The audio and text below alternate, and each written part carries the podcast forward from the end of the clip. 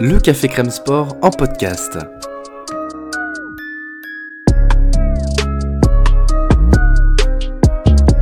Actualité, analyse, débrief, le CCS, c'est LE média qui vous permet de comprendre le sport.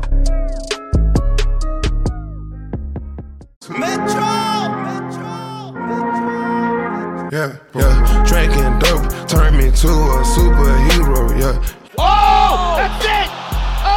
Oh, that's it! Oh! Lighten him up at MSG! Oh. Ryan Span knocks Dominic Reyes out cold. That is a dejected.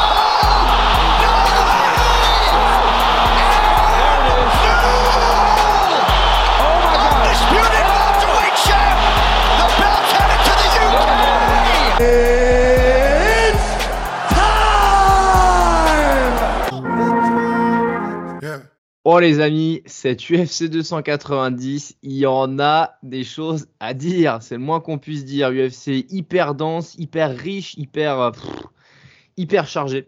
Et euh, on va donc euh, débriefer ça de A à Z, comme vous le savez par cœur maintenant, sur ces podcasts euh, sport de combat du CCS. Bienvenue à tous, débrief de l'UFC 290 avec en main event Alexander Volkanovski, Yair Rodriguez. Et comment vas-tu mon cher Lionel? Toi qui as tout vu en direct pour le coup. Quasiment, euh, ça va très très très bien, surtout que voilà, comme indiqué juste avant qu'on commence à enregistrer, euh, honnêtement, des UFC récents numérotés ou pas, euh, ça faisait très longtemps que j'avais pas eu cette impression. Tu vois là, tu viens de dire c'était chargé, mais c'était pas trop plein. C'était chargé, mais tu sais, mais le repas tu termines, t'es bien, t'es pas lourd, t'es Ouais. plein. C'est ce qu'on disait juste avant de tourner aussi, c'est le, c'est le digestif là. C'était le Ah ouais. digestif le main event en fait. Mais complètement. ben, non, non. Je te propose, je, je te propose vu que le, le- l'UFC est hyper long et qu'il y a des choses à dire dans tous les sens, de, de directement commencer par, par, euh, par l'entrée. Alors du coup, le, les, les early prelims, euh, il y, a, il y, a, il y a- il y a quatre combats. Le premier, ben, en fait, c'est le seul qu'on n'a pas vu. Moi, en fait, pour tout vous dire, chers amis euh, du, du podcast, j'ai pris l'UFC à Shannon Ross Jesus Aguilar et je me suis endormi lâchement juste après le combat de Tato Taira. Donc en fait, euh, à partir du Lawler Price jusqu'au main event, j'ai tout rattrapé une fois réveillé. Donc euh, voilà, j'étais parti pour tout regarder, mais malheureusement, euh, mais, euh, mon, passif récent euh, de, de manque de sommeil m'a rattrapé. J'en suis un peu, un peu deg, mais bon, c'est pas grave. Premier combat donc de cette, euh, soirée, Kamula Kirk contre Esteban Ribovic. Euh, victoire donc à la décision unanime d'Esteban Ribovic. Il paraît donc de ce que j'ai compris, de ce que j'ai lu, que Kirk euh, domine outrageusement le premier round à coup de takedown et à coup de, bah, de, ground and pound sur lequel Ribovic bah, subit énormément. Et progressivement, en fait, il a réussi à rattraper euh, les choses euh, debout, semble-t-il, Ribovic. Et donc, euh, l'Argentin, après un, une première, un premier combat à l'UFC qu'il avait perdu, et ben en fait, il a gagné le deuxième. et c'est une bonne chose pour lui, pour ainsi dire. Donc, une, une, une, un takedown pour Kirk. Et à la fin du premier round, tu es à 3 frappes contre 29. Ce qui donne un élément de compréhension quant à la difficulté qu'a eu Ribovic d'exister dans ce round 1. Et à l'inverse, tu vois, ça s'inverse complètement. Un takedown réussi par Ribovic et 71 frappes à 36. 71 frappes sur un round, c'est quand même assez énorme. Euh, donc voilà, Euh, il chope la, décision 29-28 x 3, euh, Ribovic. Et donc c'est une première victoire à l'UFC pour l'Argentin qui était, je crois, à 11 victoires et une défaite avant. Donc ça fait 12-1. C'est un bon début de, euh, bah, de carrière pro, tout simplement. Bon, ensuite, on passe au KO qui nous a tous euh, donné envie de, si on n'était pas encore connecté, de se rendre hein, sur euh, le site de l'UFC, enfin, ou en tout cas sur euh, RMC, non pas sur RMC, mais sur des sites plus ou moins recommandables pour aller regarder ce, combat-là, parce que là, on a assisté vraiment au, au overend de, l'année, je pense, entre Shannon Ross et Jesus Aguilar. Asséné, bien sûr, par Aguilar. Absolument. Bah, ça fait partie des thèmes de cette UFC. Il y aura, il y a parmi les thèmes qui se détachent de cette UFC, il y aura celui des différences de gabarit dans les combats. On va y revenir plus d'une fois. Lui bah, des KO euh, euh, euh, ultra rapides, quoi. 38 secondes, 20 secondes, 38 secondes, et la palme revient à celui-ci, 17 secondes, et celui-ci qui est peut-être le plus beau, d'une brutalité, d'une d'une sécheresse, d'une. il a mis tout le monde d'accord. Voilà, on s'est tous aussitôt, on a tous été choqués en fait. Oh, non, mais c'est clair. Il a vraiment clippé, quoi. C'est c'est assez ouf. Donc, bah, du coup, je, je, crois que c'est un setup de, de, takedown en fait qui, qui, fait à la base. Donc, tu sais, il est un peu penché vers l'avant et il envoie tout dans la patte droite, quoi. Et euh, waouh, c'est vraiment c'est une désynchronisation.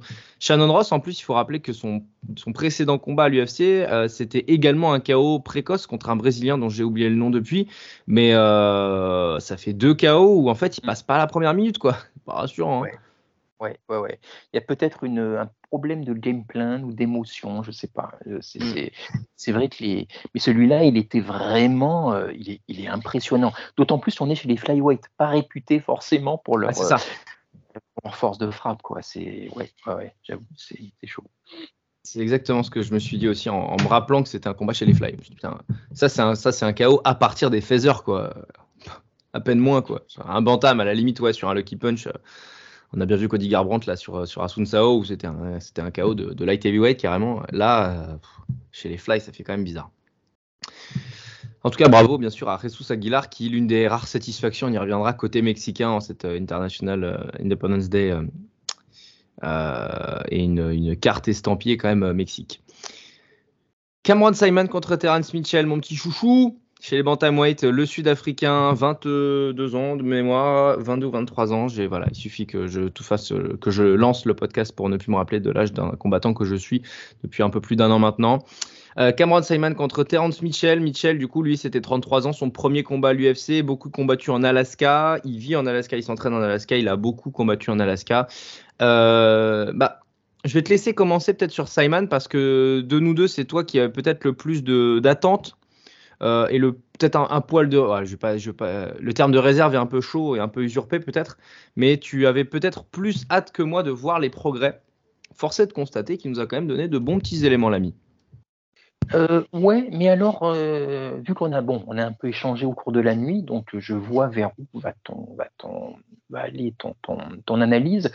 Euh, moi, je vais remettre un petit peu, comme d'habitude, comme souvent, un poil de mise en contexte parce que euh, sa performance est impressionnante. Il n'y a aucun souci. On peut effectivement, euh, comme tu l'as dit euh, cette nuit lors de nos échanges, il s'est peut-être un peu moins précipité que lors de son combat précédent. Donc déjà, ça peut nous donner des enseignements. Après, moi, je vais juste quand même mettre un bémol. Tu vois, c'est pas contre lui, mais c'est sur l'adversaire. Quoi. Mitchell, clairement, il n'était pas au niveau, je trouve. Toi, tu vois, c'est donc je trouve que Simon, il a fait ce qu'il avait à faire. Euh, il a déroulé, vraiment, il était impressionnant. Mais si tu veux, moi, j'ai pas forcément eu toutes les réponses que j'espérais avoir, juste parce que l'adversité en face, et ce sera un des autres thèmes d'ailleurs de ce, de ce, de cet event aussi, euh, l'adversité n'était pas à la hauteur, je trouve. Je sais pas ce que tu en as pensé, mm. si, je suis trop dur ou pas. Bah, en fait, c'est que pour moi, c'est toujours, et vraiment, c'est même de plus en plus difficile pour moi d'évoquer ce terme d'adversité de, parce que euh, je rentre de plus en plus dans mon esprit le fait que si un combattant est mauvais, c'est parce que l'autre l'a rendu mauvais, tu vois. Et euh, enfin, ça prend peut-être un peu une place un peu trop importante. Il est vrai que, euh, que peut-être c'était un adversaire plus facile euh, que d'autres pour, pour Simon. Toujours par, un Kozlov par exemple lui avait posé plus de problèmes, mais parce qu'il avait la taille qui allait avec et il avait le, kicking game qui, a, dérangé Simon. Là pour le coup c'est vrai que Mitchell en fait il a essayé très vite d'amener les choses au sol, ce qui se défend. Hein. Je crois qu'il en plus il avait 7 soumissions en carrière et tout, donc pas de souci, tu vas dans ton jardin, c'est complètement normal. Euh, et tu vois, ça aurait pu mal se passer, mais on a, dans, les choses que, qu'on voit de Simon depuis quelques combats maintenant et de manière un peu plus régulière, c'est qu'au sol, le mec, il a pas peur du tout. Quoi. Euh, il, a, il a une lutte défensive qui est de bon niveau et il est capable de transitionner entre la, lutte défensive et la lutte offensive en changeant de position, en faisant des tentatives de soumission. Il tente un triangle qui est plutôt pas mal setup d'un prime abord. Euh, après, ça retourne debout il le ramène au sol. Et là, par contre, tu vois, il, verrouille le ground and pound parce qu'il verrouille très bien avec ses jambes la position. Il arrive à être en position montée. Là, après Mitchell, il se retourne et en fait, il give up, tu vois. Donc là, oui, c'est un signe de, c'est faiblesse et un signe de, manque de niveau. Là-dessus, je te rejoins. Sur le reste, écoute, moi j'ai trouvé qu'il avait été, comme tu dis, plus patient, qu'il avait été euh, moins fantasque même euh, dans, dans, les séquences du sol, là où dans son dernier combat, c'était un peu le bordel dans tous les sens. Écoute, ouais, ce, que je voulais voir, c'était un Cameron Simon focus et qui progressait dans sa, dans sa dynamique euh, de combat sans euh, se, se partir dans tous les sens. Il n'y a aucun moment du combat où j'ai vu ça. Donc euh, ça n'a duré peut-être que 3 minutes 10, mais c'est 3 minutes 10 euh, complètes. Et ça, ça me plaît, tu vois. Je me dis que ça va dans le bon sens. Oui, non, non, mais absolument, absolument. Et encore une fois, euh, même si tu as un adversaire euh, supposé plus faible, euh, si tenté que ce soit pas toi qui le rende plus faible, il faut encore faire le taf. Voilà. Donc, je crois qu'on va en reparler en main card. voilà, donc il l'a fait. voilà, il l'a fait. Mais en fait. Aussi peut-être que ma petite réserve, c'est que voilà, il fait par comme tous les prospects dont on attend beaucoup, on en veut peut-être toujours un peu plus, qui en, quitte à en devenir euh, un poil injuste peut-être. Euh, il grandit, il avance step by step, euh, donc vraiment euh, impatient de voir la suite pour le coup. Euh, bon, on va, voilà, on va pas en parler. Je, vais pas relancer sur Simon, mais il a annoncé qu'il voulait prendre un peu de temps pour euh, travailler en plus. Moi, j'ai bien aimé son sa conf parce que voilà, il a dit euh, qu'il avait combattu trois fois en huit mois et que maintenant il avait besoin de, de, partir au gym pour travailler. Donc ça, ça veut dire que soit il est très intelligent, soit il est bien entouré aussi. Euh, je sais pas, je ne le connais pas personnellement, donc je ne, je ne veux pas dire quelque chose que je ne sais pas. Et il a call out Cody Garbrandt. Alors, deux choses là-dedans. Euh, ça peut lui permettre de rentrer dans le top 15, oui, certes. C'est un, énorme nom malgré tout dans la KT des Bantam, donc ça fait sens aussi. Euh, Est-ce que Cody Garbrandt c'est dans son intérêt? Je ne pense pas. Euh, il a besoin de se relancer avant d'aller d'aller taper un Simon, je pense. Euh, Cody Garbrandt. Non pas que Simon est plus fort que Garbrandt à l'instant T, mais Cody Garbrandt, je pense que la, la confiance vacille encore malgré sa dernière victoire. Ça me paraît peut-être un peu prématuré, mais c'est un gros nom qu'il demande et je pense que ça attire un peu les flashs sur lui et je trouve ça cool.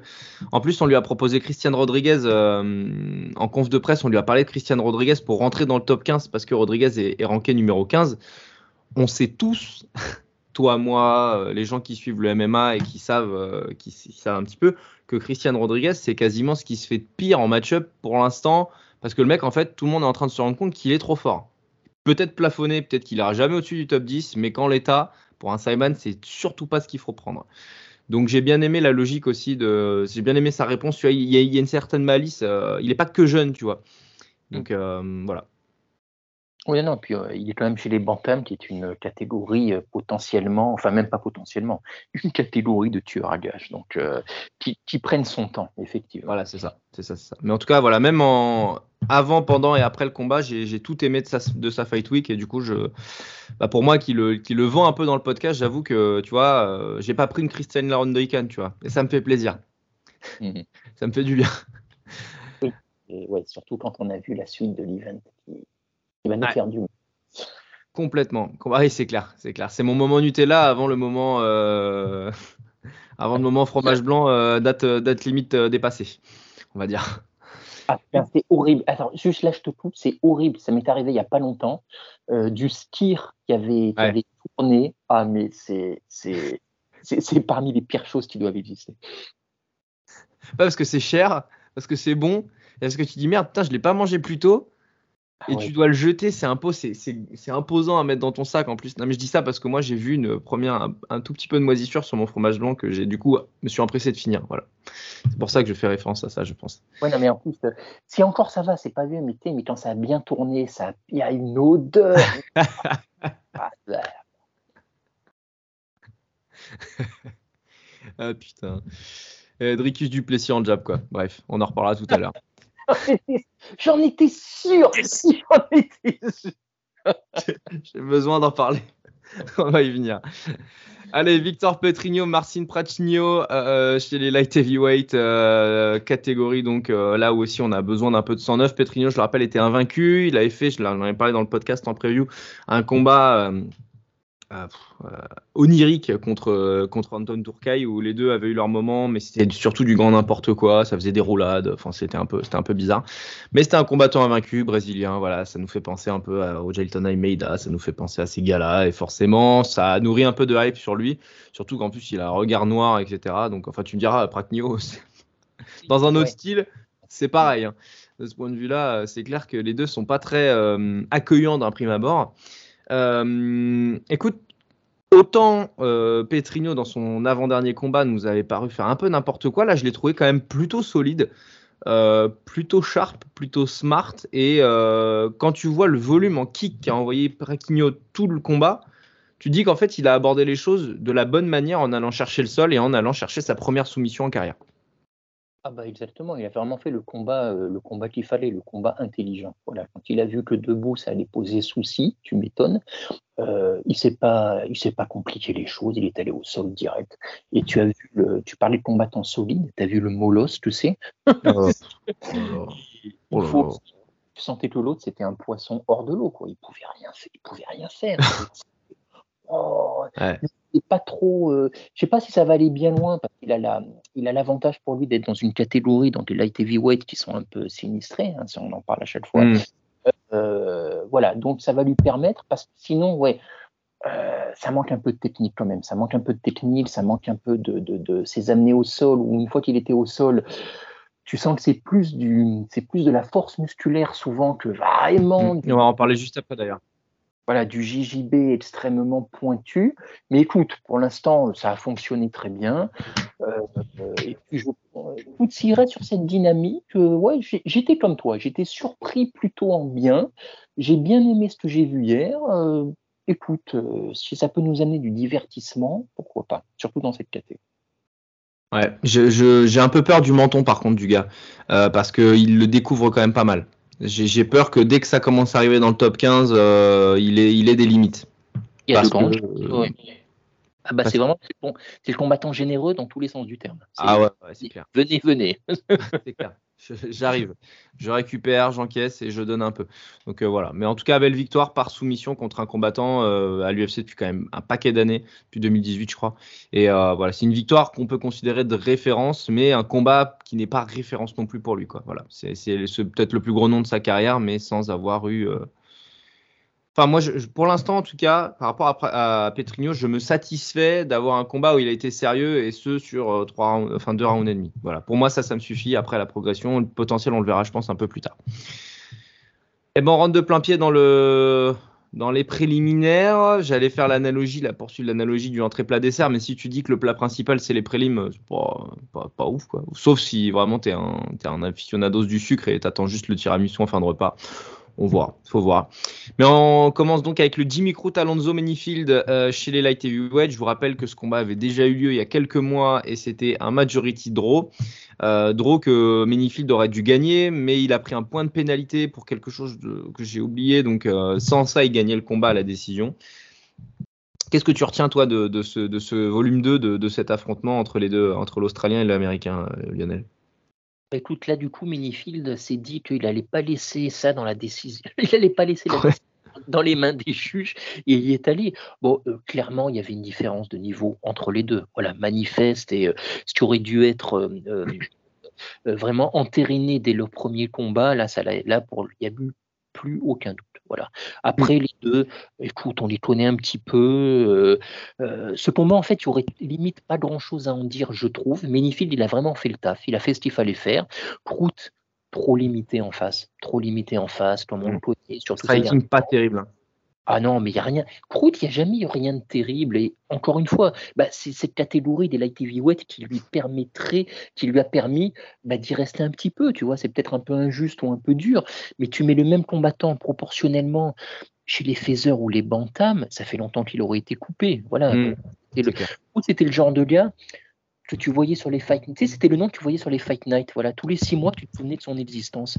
Et une fois que le event était terminé, tu l'oubliais à nouveau. Et à la limite, ce combat, bah, la seule ce qu'on va retenir le plus, c'est qu'il a déposé les gants euh, euh, en, fin, de fight, c'est tout.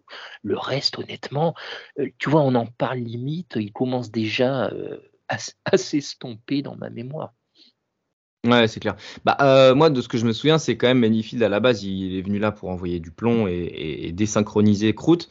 Kroot, lui, bah, justement, il est parti plutôt dans des transitions, essayer de lutter, de clincher et de l'amener au sol. Et en fait, au final, bah, c'est le scénario. Le scénario s'est inversé sur le finish. C'est un peu curieux, mais, euh, mais euh, le, truc est pas si mal exécuté de la part de Manifield qui en fait sur une tentative de, de, takedown euh, bah, attrape comme quasiment tout le monde le fait d'ailleurs euh, la tête de, de dans la logique de voilà de lui couper un peu la respi et, l'empêcher de se mettre en top position ce qui se défend et ce qui est tout à fait normal. Sauf que là en fait il est venu justement dans la logique de la guillotine et en fait elle a fini par passer. Il s'est bien recentré après il s'est mis en, il s'est mis en side control juste après je sais pas si tu te souviens et, et à la force pure parce que l'autre c'est une brute épaisse bah ça suffit quoi pareil hein, comme on disait pour Petrigno, hein, c'est pas du grand JB, mais c'était efficace et avec la force, bah, parfois ça suffit. Ça suffit hein. Oui, bah, c'est euh, un autre thème de cet event. Parfois, la force suffit, effectivement. Mais si tu veux, comme on va en reparler euh, euh, plus tard dans d'autres combats, c'est aussi un peu croûte, comme tu l'as sous-entendu, qui a un peu fait n'importe quoi aussi. Tu vois, qui a donné l'opportunité mm à Minifield de faire cette soumission, certes pas orthodoxe, mais qui a suffi. Écoute, c'est l'opportunisme à son meilleur, tant mieux. Complètement. Combat suivant, mon cher Lionel, euh, Yasmine Yoregi contre Denis Gomez. Euh, bien, c'était l'une des premières combattantes, en tout cas, en, mélangeant les genres, qui a été très applaudie dans son dans son walk-in. C'était Yasmine Yoregi, un gros talent chez l'Estro, qui était en 10-0 deux combattantes très jeunes donc qui ont de l'avenir. Euh, Denise Gomez, elle était à 7 victoires de défaite et elle a 23 ans aussi. Une brésilienne, un combat qu'on attendait beaucoup. Euh, même d'ailleurs les, commentaires de, John Anik ou encore de, Joe Rogan et de DC, euh, même de Megan Olivier, étaient assez dithyrambiques vis-à-vis de, de parce que, bah voilà, parce que International Fight Week et parce que et parce que bah, combattante de talent et très bonne strikeuse. Ah, euh, là, on est sur un premier gros coup dur dans la carte quand même, parce que l'upset, il est, il est sans sas.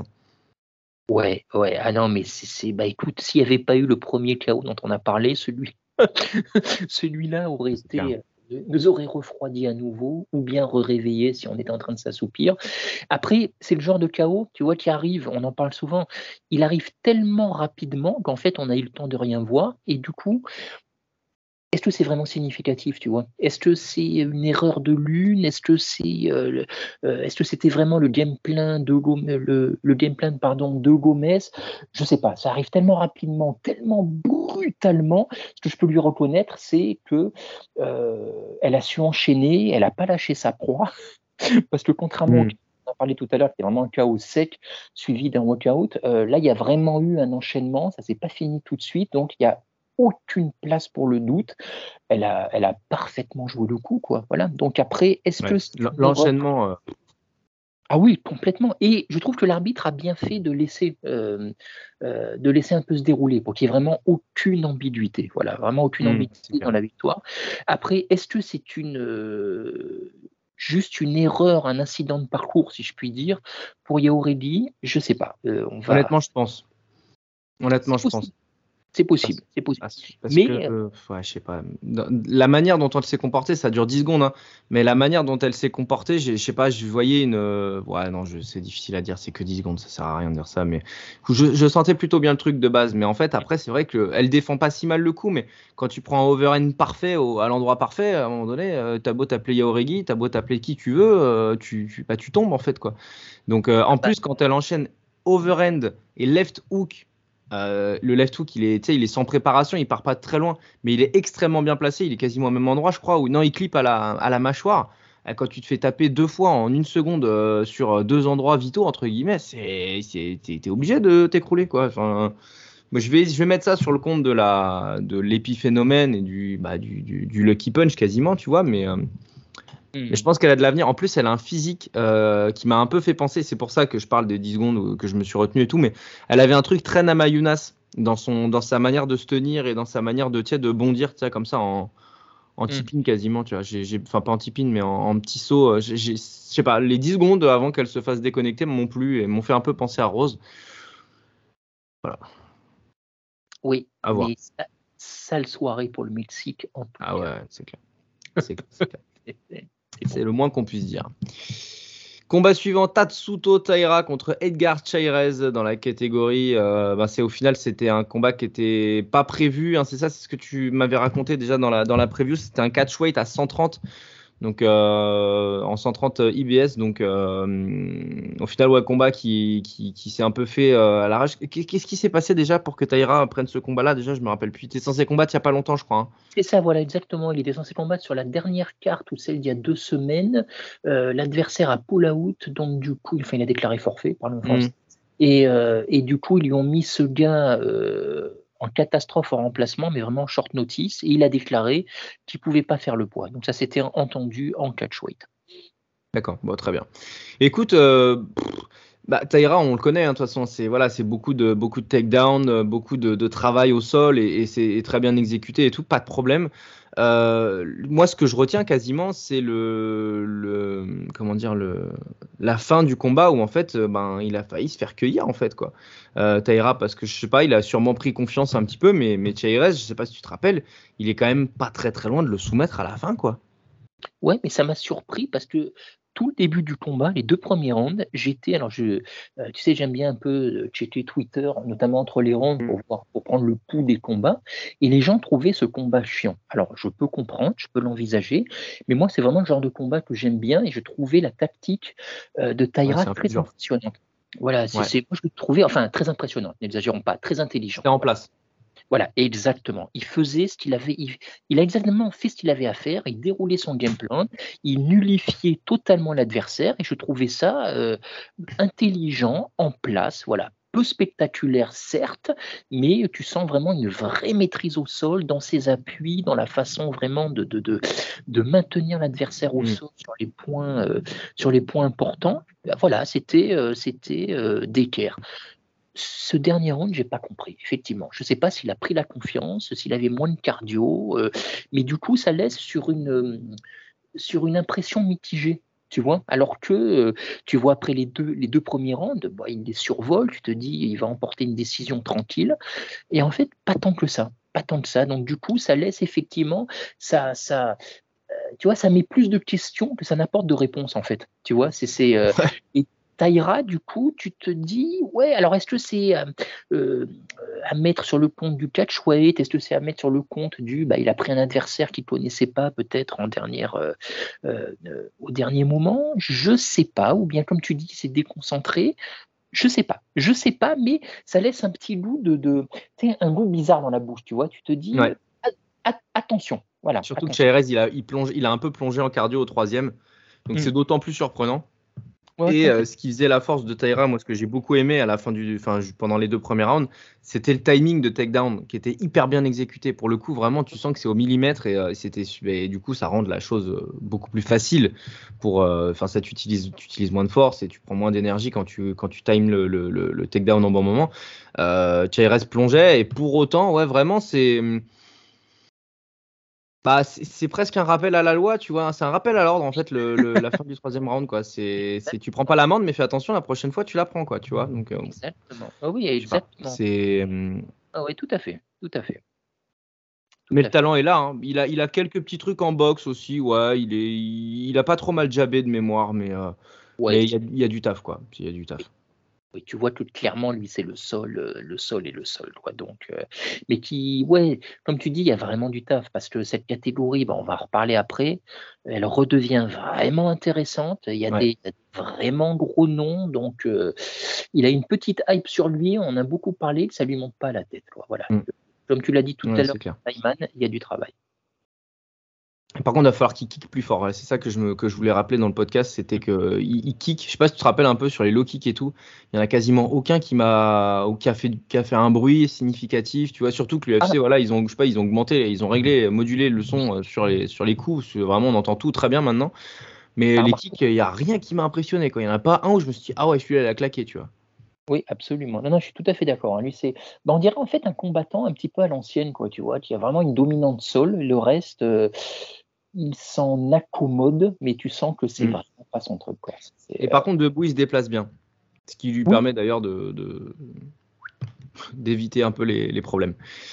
En tout cas, à voir ouais, dans un, dans, avec un combattant plus, euh, plus renommé et prêt et qui fait vraiment le poids. Voilà, parce que là, ce combat-là, il, a de sens euh, sans en avoir, tu vois.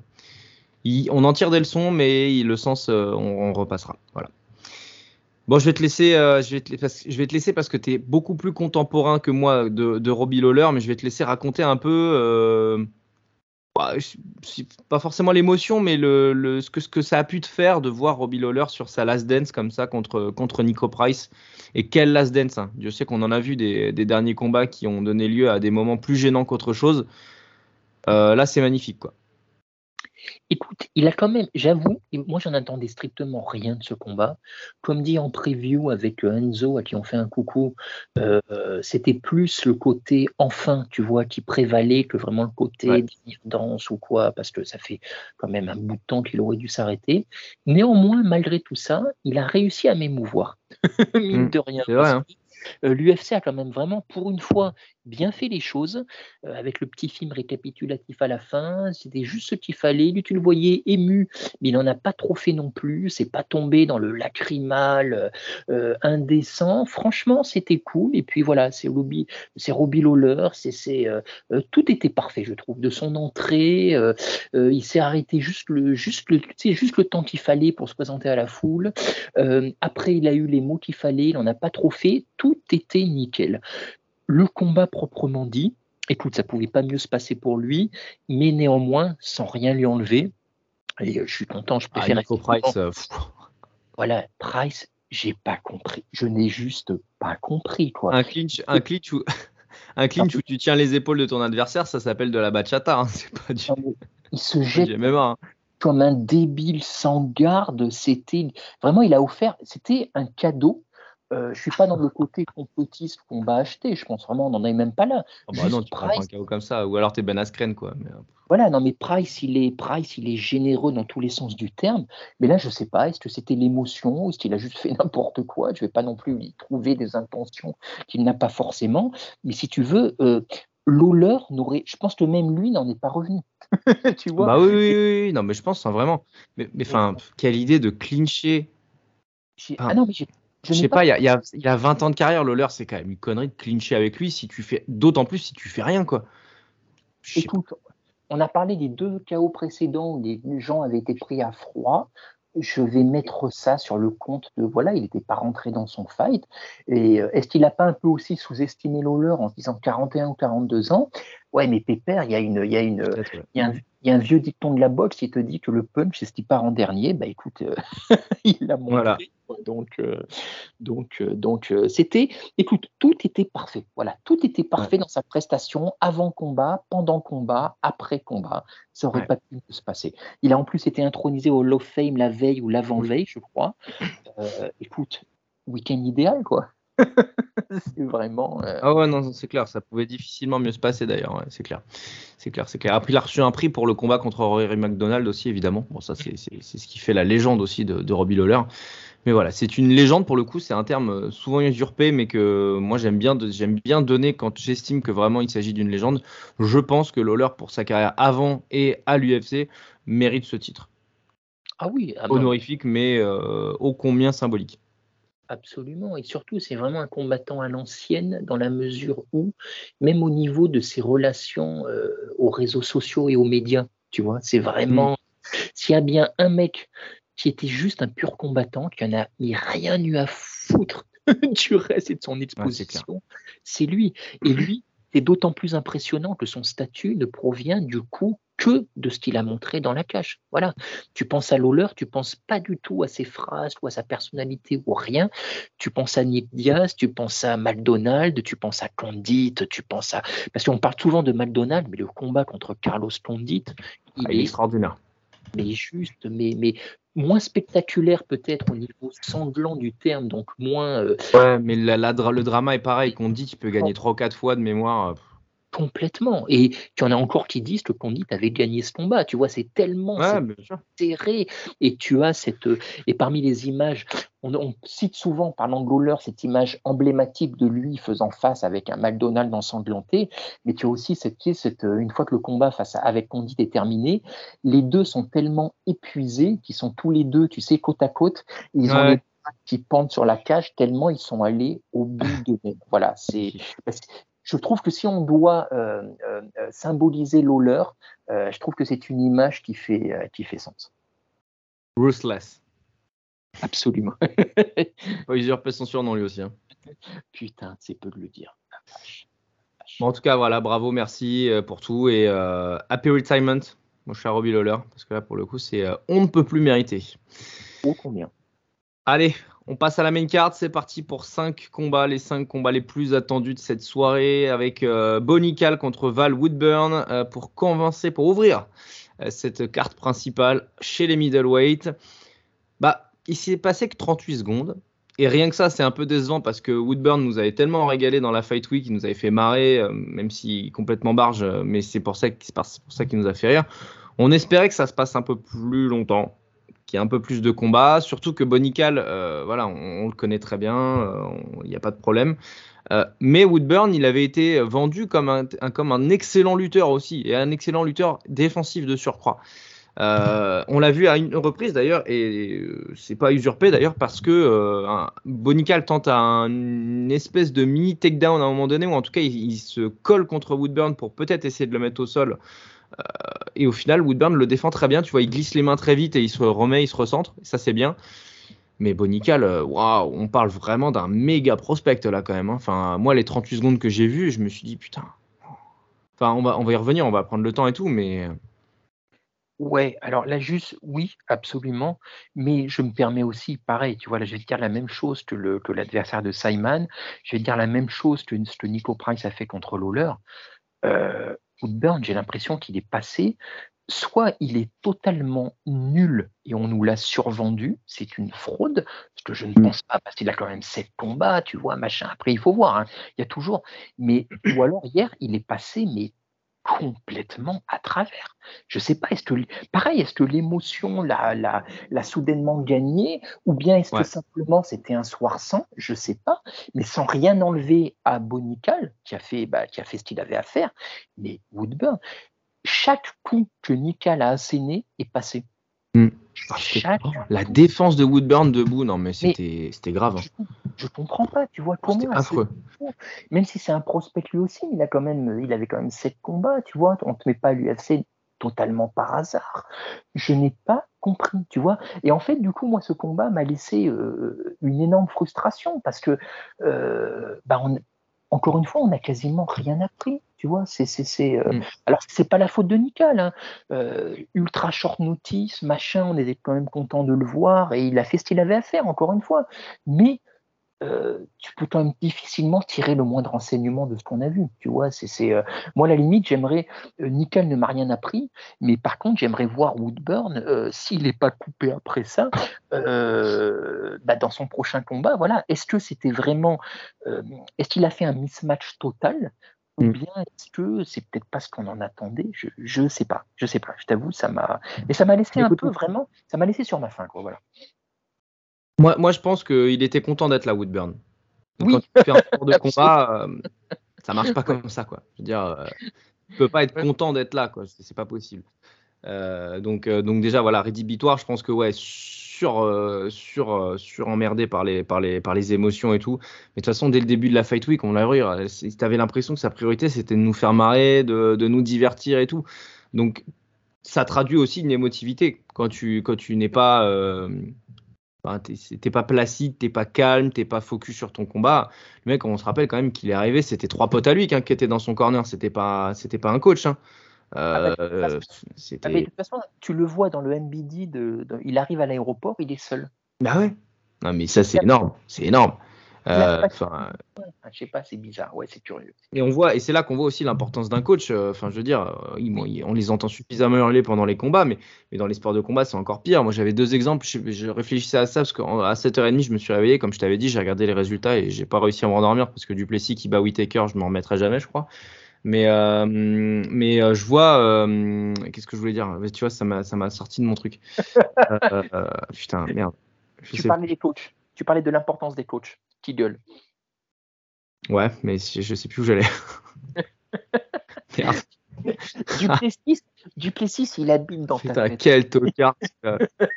Mais quel tocard. Laisse tomber. je le couperai pas, ça je le laisse, hein, j'assume, c'est pas grave, hein, tant pis. Je réécouterai le podcast, me dire ah c'est ça que je voulais dire. Mais là voilà, sur le coup c'est mort. Mais euh, mais ouais, non non, enfin oui, ah oui voilà c'est ça. J'avais fait une, comparaison dans ma tête parce que à 7h30, je voilà, je pense à ça et je me dis mais en fait des exemples de, gars qui, qui, se produisent dans des sports individuels de fait qui n'ont pas de coach. En fait, il y a deux exemples qui me sont venus de tennis, c'est Benoît Père et mon fils. Benoît Père, quand il n'a pas de coach, il est cataclysmique. Bon, il a eu des moments troubles dans sa carrière et tout, il n'y a pas de, pas de problème.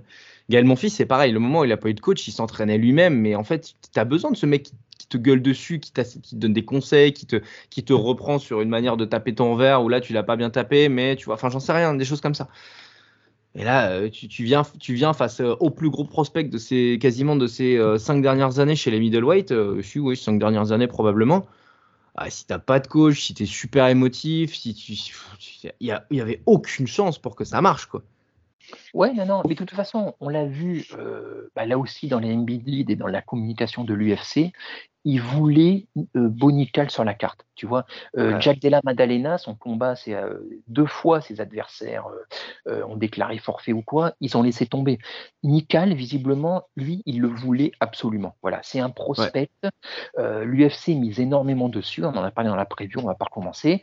Ils, ils auraient mis n'importe qui sur la carte. Et quelque part, sans manquer de respect à Woodburn, bah, c'est un peu ce qu'ils ont fait. Voilà. c'est, ah oui, c'est clair.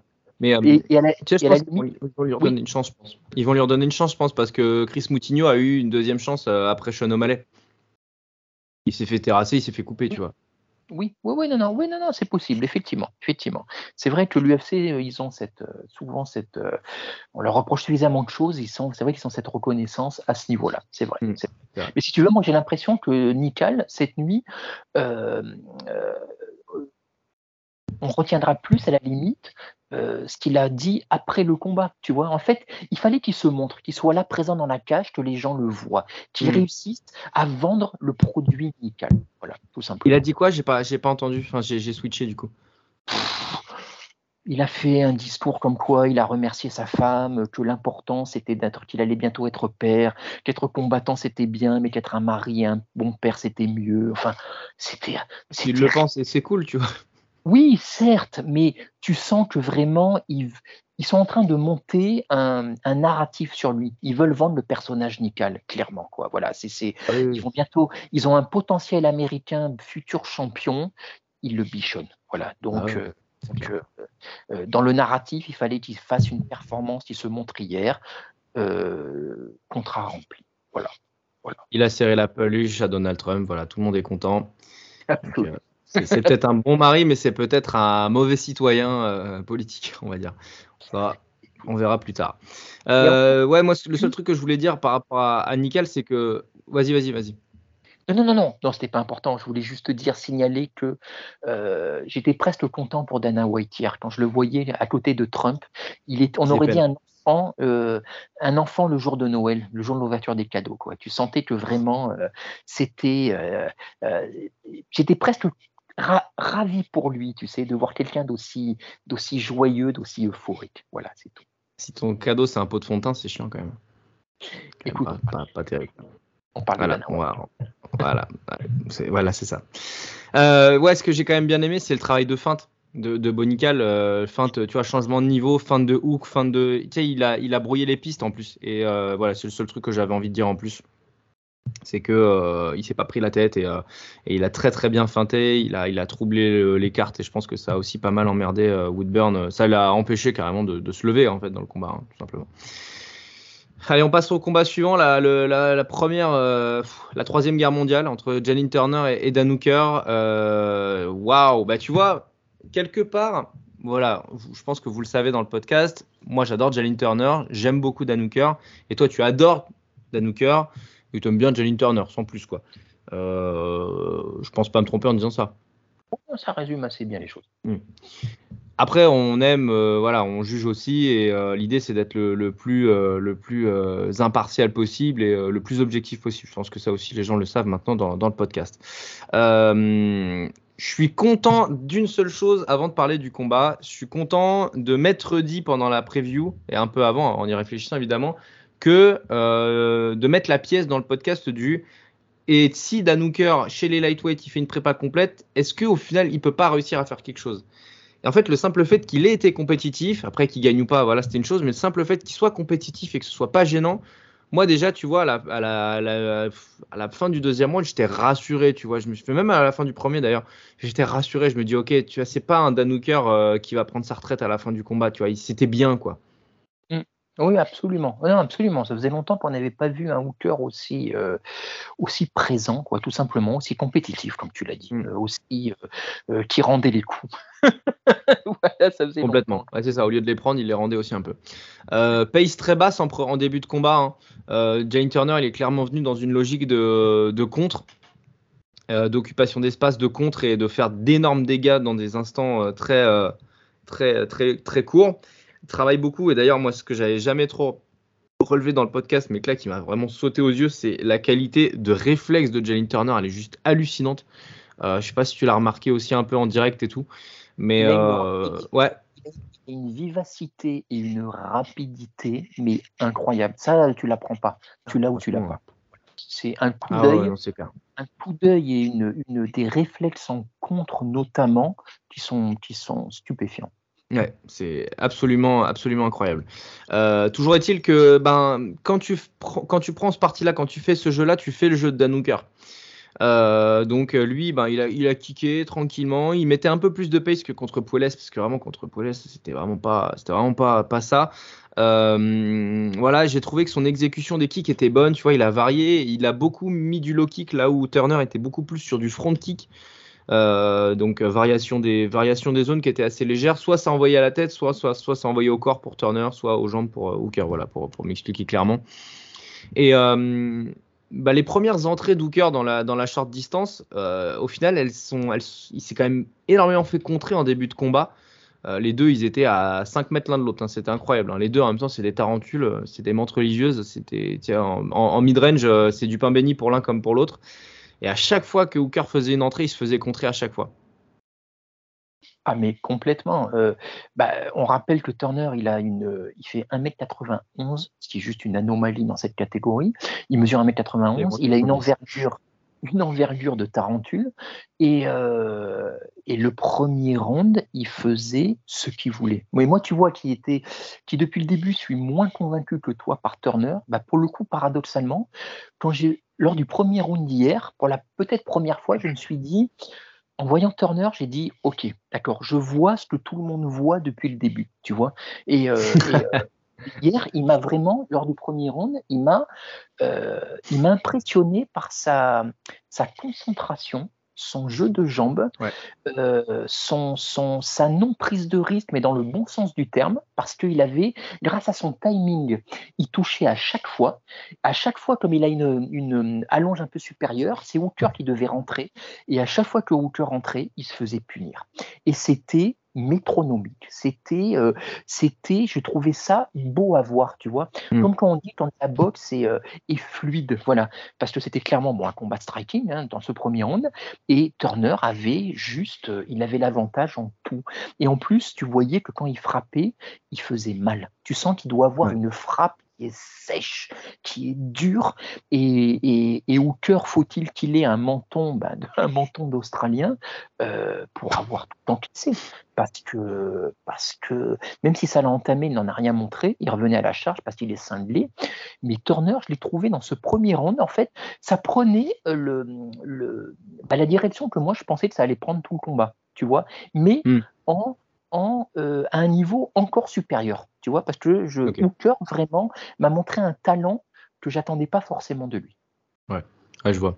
Après, euh, les, rares fois où Jalin Turner, au final, il a été euh, lui proactif, Dan Hooker, bah voilà, c'est le City Kickboxing, hein, se déplace tellement bien, recule et se déplace ensuite latéralement, qu'en fait souvent ça n'a pas fait mouche, tu sais, il a même pas touché. Tu sais, en, gros, son, la conclusion du geste de Turner a été à 5-10 cm du visage d'Hooker. Donc faisait peu de dommages. C'est dommage parce que je pense qu'il aurait dû mieux travailler en feinte, en fait, Turner, pour setup, pour surprendre et, attaquer ensuite. C'était un peu du corps perdu. Ça m'a un peu, ça m'a un peu déçu pour le coup. Euh, certaines de ses attaques à Turner, notamment dans le premier round. Euh, toujours est-il que dans le deuxième, bah, il y a un question mark kick, euh, enfin, c'est question fast mark kick qui, qui, que Danouker prend et qui, normalement, si t'es fait d'un bois euh, qui n'est pas d'un bois euh, résistant à toute température et à tout climat, tu t'écroules en fait. le kick de Turner, il est extraordinaire parce que pour le coup, bah, c'est pareil, il est pas setup. Le mec, il a les mains en bas, il est tranquille et il t'envoie ça. Et c'est un question où en fait, c'est bah, ce qui fait la particularité du question mark, voilà, c'est vous, mettez un, un coup en forme de question, quoi, voilà, pour celles et ceux qui n'ont pas compris. Et sauf que normalement, donc du coup, tu fais quand même un, un truc qui s'apparente à un demi-arc de cercle, quoi. Et là, mais on le voit à peine, le, demi-arc de cercle, c'est un, c'est un coup de butoir, mais c'est, oh, c'est impossible à voir, quoi. C'est impossible à voir. Et Hooker, il le prend, euh, il vacille, hein, il vacille quand même, parce que bah, il reste, ça reste un être humain, mais il vacille, mais pas, voilà, pas de ouf non plus, quoi. Quand tu euh. vois pour le coup le bruit que ça fait. Voilà, je me permets euh, d'émettre un doute sur le fait que Hooker soit un être humain. Honnêtement. Ouais. Quand on... ouais, ouais, Là, honnêtement, tout le monde, ah ouais, non, mais tout le monde serait tombé, c'est n'importe quoi. Et je crois que c'est vraiment pendant ce combat, voire peut-être même pendant ce coup, que je me suis vraiment aperçu à quel point ce que tu indiquais tout à l'heure euh, euh, était, avait été mis en place. C'est, ouais, je sais pas, l'UFC, le, le, bruit des coups. Euh, incroyable, on se serait cru, on se serait cru à l'Apex avec une foule. Voilà, et tu étais vraiment dedans. Et ça, ça, ça démultipliait euh, l'impact euh, et l'intensité des coups. Mais pour revenir, alors peut-être tu, euh, tu me dis, hein, tu me coupes si j'anticipe un petit peu sur ce que tu vas dire, mais il y a pour moi ce qui a été le tournant du combat, et j'en parle parce que ça, ça, ça, implique ce que tu as indiqué juste avant, les coups que Turner a ratés, c'est le fait, on le rappelle, que Turner a loupé la pesée de deux livres, mine de rien, donc il a dû avoir un cutting très compliqué. Euh, a-t-il bien rechargé? Je ne suis pas sûr. Et on a vu que euh, bah, qu'au niveau du cardio, euh, ça, moi je trouve que ça a lâché au milieu du round 2. Je ne sais pas si tu as eu cette même impression, mais clairement, pour moi, c'est ce qui a été en grande partie le tournant du hmm. combat. Je dirais plutôt la deuxième partie du, enfin la, dernière partie du round 2 parce qu'au final le question mark kick il intervient à 3 minutes de la fin. Donc tu la minute mm. et la moitié quasiment, tu vois. Et là au mm. final il, est dans une phase forte, mais Hooker arrive à se sortir de, la galère en, faisant une phase au sol. En fait là je pense que c'est pour le coup vraiment la phase au sol où en fait il lui a coupé la respi quasiment à mm. Turner en imprimant son poids et en imprimant sa technique aussi au sol. Et Turner il est revenu, il était plus le même. Hein. Sur la phase debout ensuite, c'est ce que tu, c'est ce que tu sous-entendais bah, il, prend, il prend la marée. La dernière minute de Danouker, euh, elle est stratosphérique. il met une pace, il met une pression, l'autre il n'arrive même plus à respirer. Et il y a quelque chose que qu'on avait déjà vu un peu avant avec Turner, mais qui s'est vu de manière manifeste sur ce combat-là, c'est que c'est un, un, gars, il déteste avoir la cage qui est collée derrière lui. Quoi. Ça se voit, ça se sent. Faut bah, qu'il se déplace, faut qu'il soit à un mètre de la cage. Sinon, il n'est pas bien. Alors tu vois, c'est très drôle ce que tu dis là, parce que effectivement, ça met le doigt sur quelque chose. J'avais pas forcément mis les mots, tu vois, mais pour moi, c'est un peu le problème de Turner euh, que je pressentais un peu depuis le début. C'est pour ça que je m'enflammais pas plus que ça. Et hier, il nous l'a montré.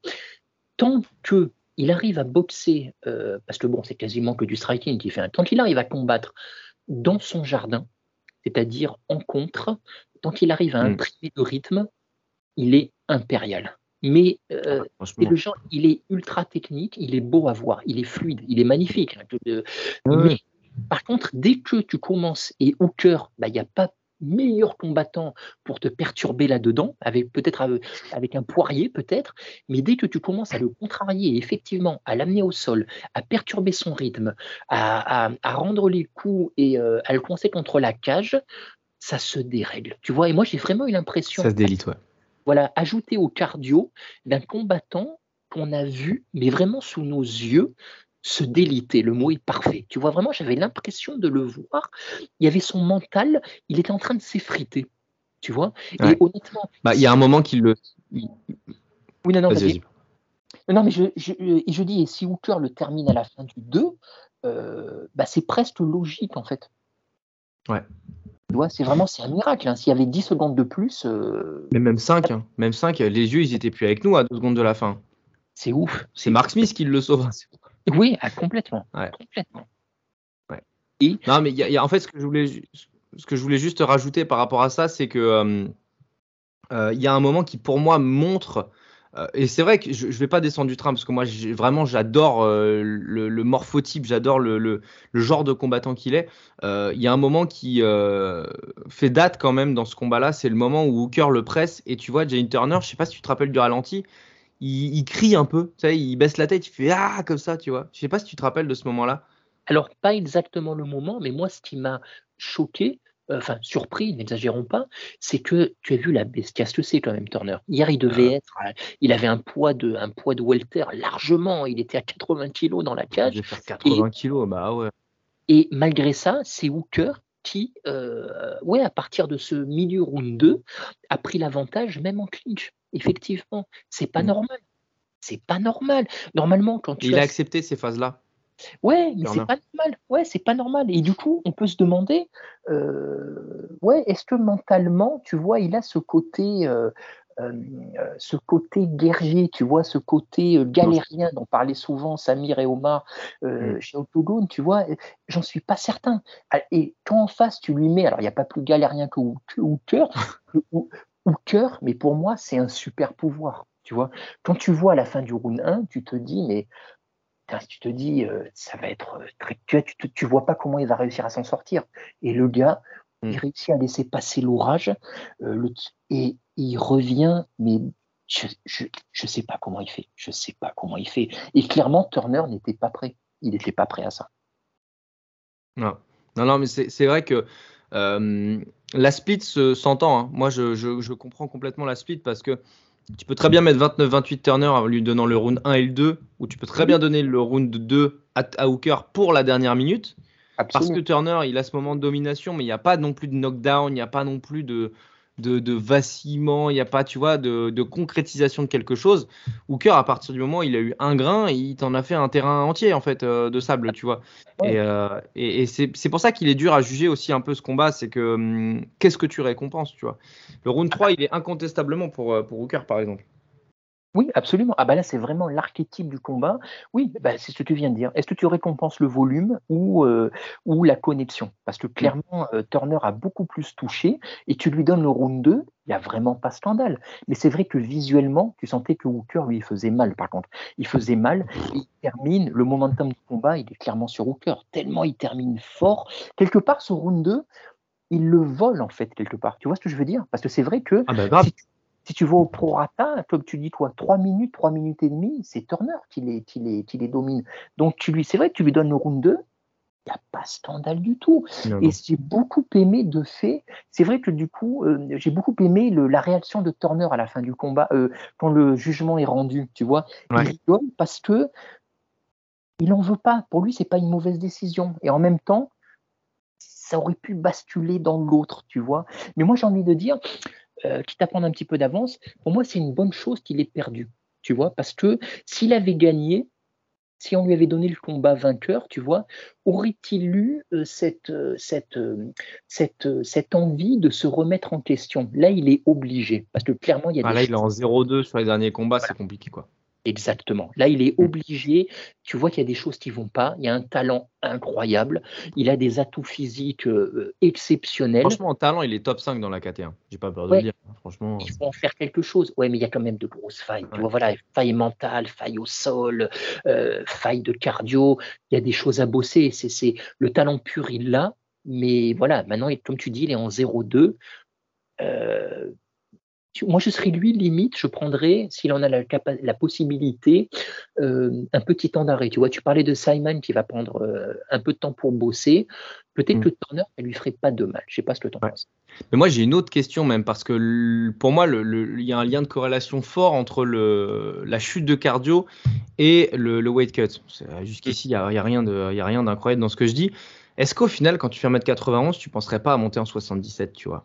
Ah mais clairement, il fait le weight bully là. Mais clairement, clairement. Et comme tous les weight bully, ça fonctionne jusqu'au jour où ça fonctionne plus.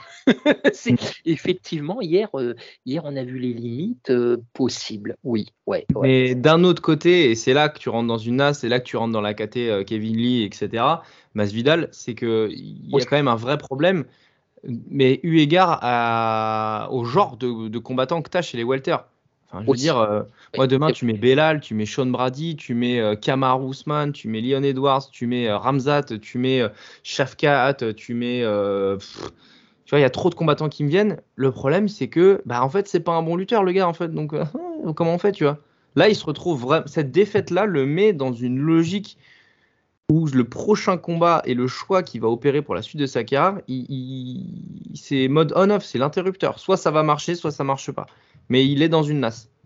Absolument. Ah non, mais tu, je peux, tu as tout dit. Absolument. On verra, écoute. euh, En tout cas, moi, je, je- je- je reste dans le train parce que j'aime le, le talent. Et Dan Hooker, comment tu ne peux ne pas l'aimer après un combat comme ça, quoi? Putain, mais Ah, quel bien. frère enfin, je veux dire, Il dépassera jamais le top 10, mais quel frère, quoi? Je veux dire, il est Euh, incroyable. Juste, juste pour ce juste pour terminer pour Turner, moi paradoxalement, tu vois, c'est le combat, je suis devenu, euh, je dis pas que je monte dans le train, mais par contre j'ai beaucoup plus de considération, tu vois, euh, sur ce combat-là que ce que j'avais pu en avoir euh, lors des précédents. Et, euh, et Hooker, juste pour indiquer, pour préciser à ceux qui l'ont pas vu, euh, il a quand même, il s'est fait briser. Il, a, il a dit quelque chose qui a craqué dans le bras, bah, tu m'étonnes. Il a montré la radio après. Ouais, ouais, c'est. Alors, je sais pas exactement à quel, euh, à quel niveau c'est, mais il y a une belle petite cassure bien nette. Mais le gars a terminé le combat. Le, radius est à Boston, le cubitus est à Los Angeles. Hein. Ah non, mais c'est le, mais c'est, voilà, hein. c'est, c'est euh, une journée comme euh, c'est un mercredi normal pour Dan Hooker, quoi. Eh, franchement, sa femme, elle doit péter les plombs quand même quand elle voit ce- son mec se faire molester, mais gagner quand même et, et se marrer de, de, de, de s'être pété le bras. Mais oh, moi, je suis un proche, mais je pète les plombs, quoi. Ouais, mais Si le mec grandit, t'as 32 ans, merde. Oui, mais tu peux, tu le changeras jamais, ce gars. jamais. C'est sa mentalité qui fait son feu intérieur. C'est, c'est, tu peux pas, tu peux pas. C'est, c'est, même s'il le promettait, tu sais très bien qu'il pourrait pas, le- parce qu'il serait malheureux. Il serait malheureux. Donc, euh, écoute, euh, c'est, c'est- franchement, non, mais ça fait, honnêtement, ça fait plaisir, quoi. Tu vois, voilà, c'est, c'est, c'est- voilà. Hier, euh, Ah oui, c'est clair. voilà, il était, euh, c'est cool. C'est clair, c'est clair. Bon, Lionel, il est temps de me mettre dans la sauce. Écoute, euh, écoute, mais on y est tous dans la sauce. là. On est dans une sauce générale. C'est, euh, Ouais, ouais, mais, mais moi, je, je fais partie de ceux qui verbalisaient le plus le fait que Duplessis est nul à chier quand même. Donc, euh, du coup, tu vois, à un moment donné, je, je suis dans une sauce. Il va falloir que j'en sorte un peu. attends, Surtout que attends. le, le- Ouais, vas-y, vas-y. Non, non, tu avais quand même sur Twitter des gens, parce que forcément, plein de tweets sont ressortis cette nuit après le combat, où tu avais des gens qui disaient euh, des tweets euh, euh, si Duplessis gagne, je mets fin à mes jours, si Duplessis gagne, je quitte ma femme, si Duplessis gagne, je. Tu n'étais pas le seul, très loin de là. Oui, mais moi je, suis, moi, je fais un podcast par contre.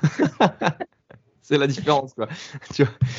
Bon, toujours est-il que ce Robert Whittaker, Dricus Duplessis, il faut le, faut le débriefer. euh, et, pour, et pour le coup, tu vois, je vais te dire, je vais dire des choses bien sur Duplessis. C'est pour dire, hein. pour dire, euh, parce qu'il n'y a, y a pas que de la chance.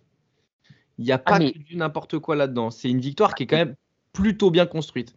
Et, euh, et donc, je vais, euh, je vais évacuer mes propos. Si, si ça te dérange pas, Lionel, je vais, je vais raconter le combat maintenant. Et comme ça, j'aurais, tu vois, j'aurais, dé- j'aurais- je, je me serais euh, dépourvu de, de ce qui me fait tellement du tort depuis, depuis tout à l'heure. Il faut en parler. Il faut Voilà. te déchirer. Euh, et moi, il- voilà, il y a certaines choses qui m'ont plu dans le combat de, de Duplessis, euh, même si je vais commencer tout de suite par ça. Pour moi, Whittaker, c'est un très très gros soir sans. Voilà, je préfère le dire euh, tout de suite. Pour moi, il n'était pas là. À la fin du premier round, il est complètement hagard dans son coin. Euh, Enfin, si, c'était pas Whittaker, là, c'était Robert euh, Witt, mais pas. Voilà, Il n'y avait, pas- le nom complet.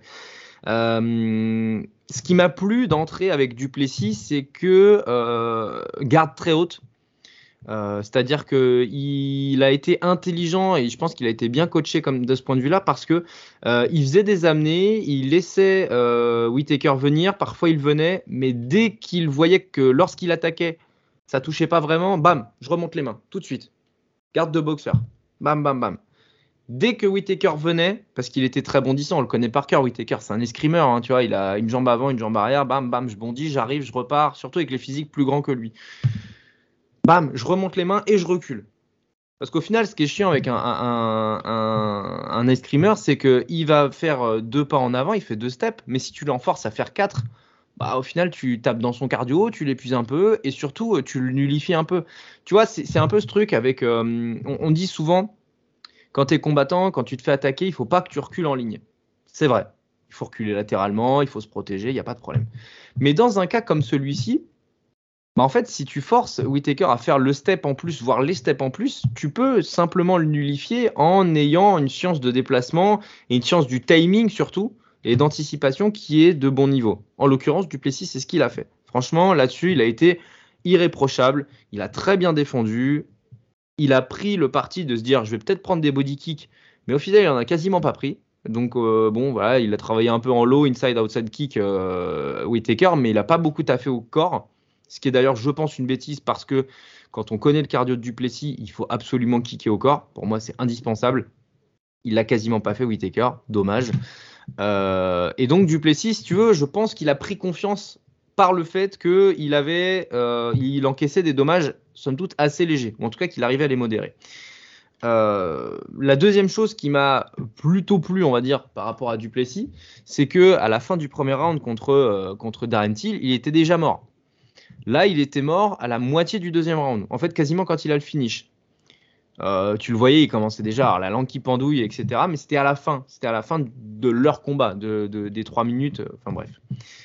Et, euh, au final, euh, bah, la dernière chose que j'ai envie de relever, c'est euh, le moment avec le, takedown au premier round. Très bien setup par euh, Whitaker. Il le propulse vraiment contre la cage, il l'emmène au sol. Et ensuite, euh, donc ça c'est un moment fort pour Whitaker, très bien, mais Duplessis fait quand même des dommages avec le gros elbow, je sais pas si tu t'en rappelles, bah, qui cut, euh, qui cut l'arcade de, de, Whitaker. Et puis ensuite, quand il y a la deuxième phase au sol, euh, j'ai trouvé Duplessis pas mauvais, tu vois, parce qu'il était en top control, il se met en side, il travaille, il a un demi-moment, je crois, il a quasiment un crucifix. Bon, au final, Whitaker s'en sort, mais il a imprimé un. Il y avait deux, trois trucs qui m'ont plu sur son sol.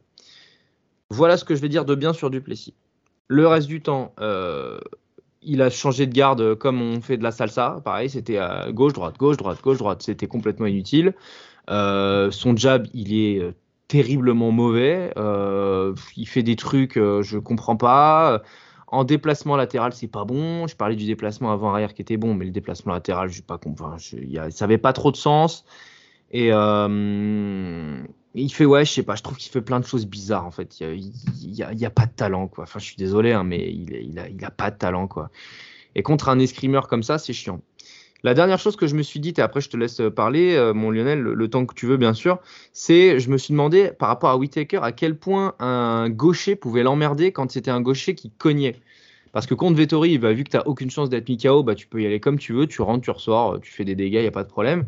Mais Duplessis, il a quand même, il faut lui accorder cette force de frappe. Et euh, je me demande si Whitaker, au final, il n'a pas trop respecté ça, slash, il n'a pas été trop gêné par le fait de boxer un gaucher qui pouvait éventuellement lui faire des dégâts, tu vois. Je sais pas. Voilà ce que, voilà que j'avais à dire euh, un peu par rapport à ce, à ce combat-là. Euh, mais pour moi, pour Whitaker, c'est un très très gros soir sans quoi.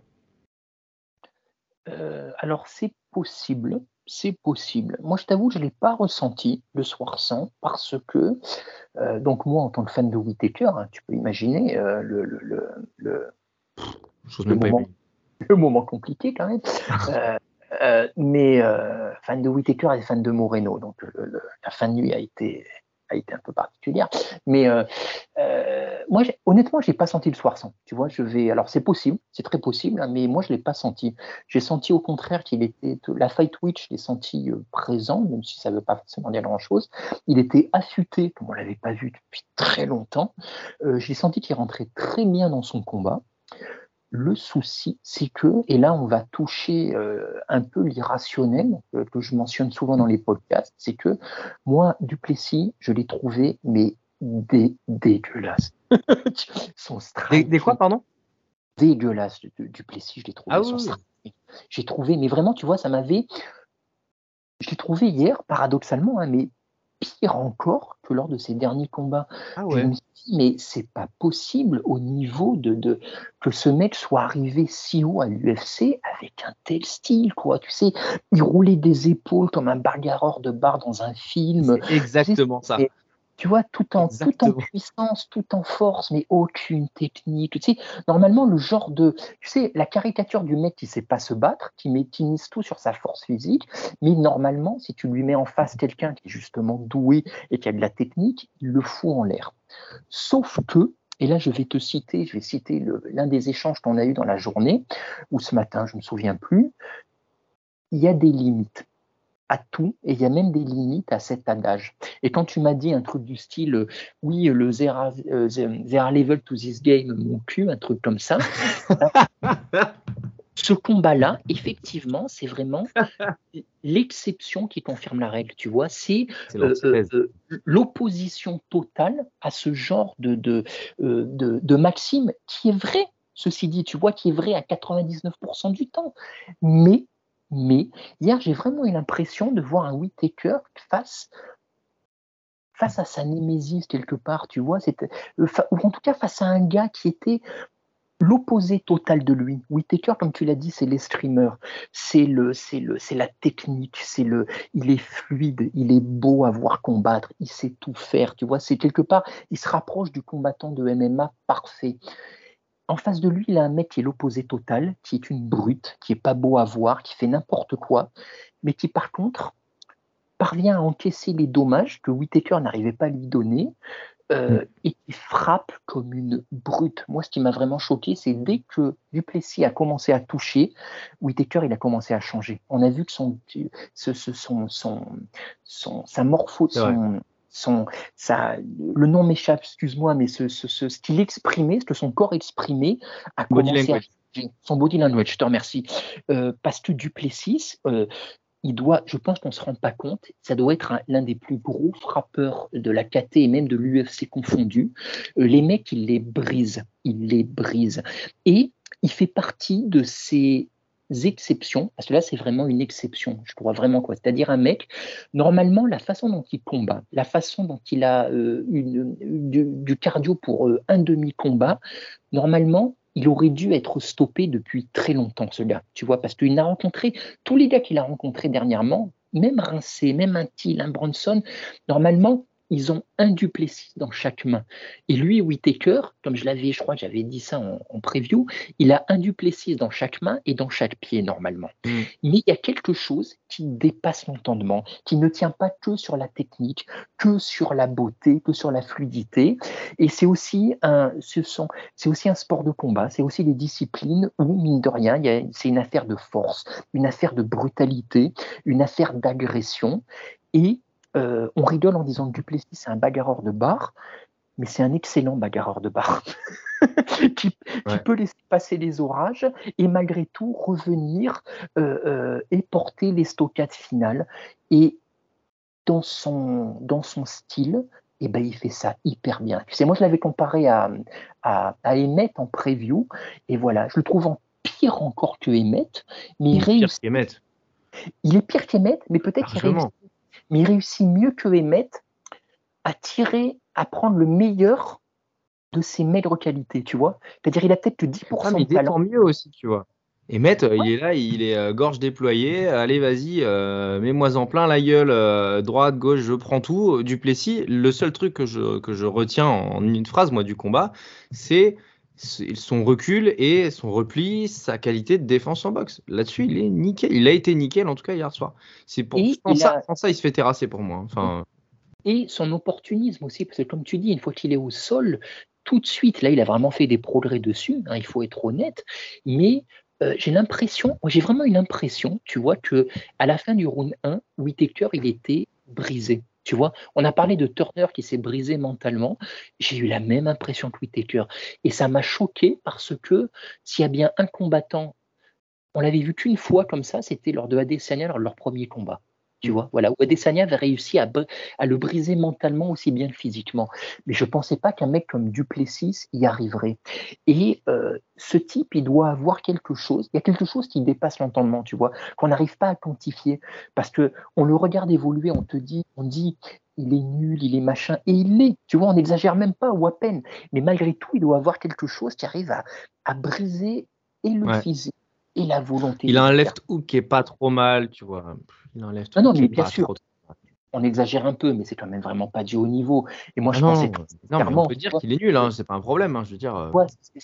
moi, je pensais que, euh, que, que, que, Whitaker arriverait à le, à le dominer comme beaucoup de monde, parce qu'il est juste immensément talentueux. Mais après, il y a des choses qui dépassent, voilà, qui dépassent la technique, qui dépassent.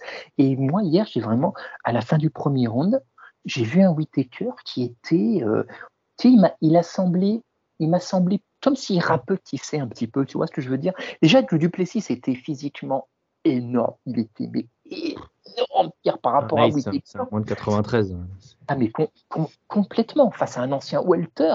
Mais j'ai l'impression qu'à chaque fois qu'il frappait, au bout d'un moment, Whitaker, tu vois, euh, tu avais sa barre de vie qui descendait tu sais, qui était. Euh, et c'était. J'avais jamais vu Whitaker dans une telle. Euh, à part, encore une fois, contre Adesanya, mais Adesanya, c'est un génie, en quelque part, ça peut s'expliquer. Mais je l'avais jamais hmm. vu aussi. Moi, il y a. Y a... Il y, a, y, a, pour moi quelque chose qui, euh, qui, corrobore complètement ce que tu dis, c'est que à la fin du premier round, Whitaker a fait quelque chose que je ne l'ai vu faire qu'une seule fois dans sa vie, et c'était, enfin dans sa vie de combattant, et c'était contre Adesanya euh, lors du premier combat. C'est, euh, il cherche où est son clan, où est son côté, à la fin du round. Il regarde l'arbitre et c'est l'arbitre qui lui dit où c'est. Mm. Alors qu'en fait, euh, après Adesanya, bon, il prend quand même un sale knockdown à deux secondes de la fin, donc on peut l'entendre. là, jusqu'à preuve du contraire, il n'avait pas pris le knockdown, mais il était plus là. Il était plus là. C'est quand même extrêmement curieux, quoi. Je pense que franchement, là, je pense, et je lui reconnais ça, du Plessis, il doit frapper, je pense qu'on n'en a pas conscience. Vraiment, il a, je sais pas, tu as l'impression qu'il brise des choses, je me répète, hein, chez ses adversaires, et, euh, et, je lui reconnais ceci d'avoir le goût du sang, tu vois, parce qu'en dépit de ses baisses de cardio dans ses différents combats, on prend que les deux derniers contre Thiel et Bronson, à chaque fois il frôle l'abysse, euh, mais réussit malgré tout à le surmonter et à, à mmh. finaliser avant la panne complète. Et hier, eh bien hier, il l'a fait de manière magistrale. Tu vois, dès qu'il a, dès qu'il a commencé à connecter Whitaker, il a enchaîné, il l'a plus lâché. Voilà, et ça, c'est. Ça, c'est vrai. Et ça, faut lui reconnaître. Sur les finishes, il est très fort. Il est très fort, quoi, tu vois. Et c'est. Et mm. quelque part, tu vois, chez. Je dis, on n'a on a pas le. Enfin.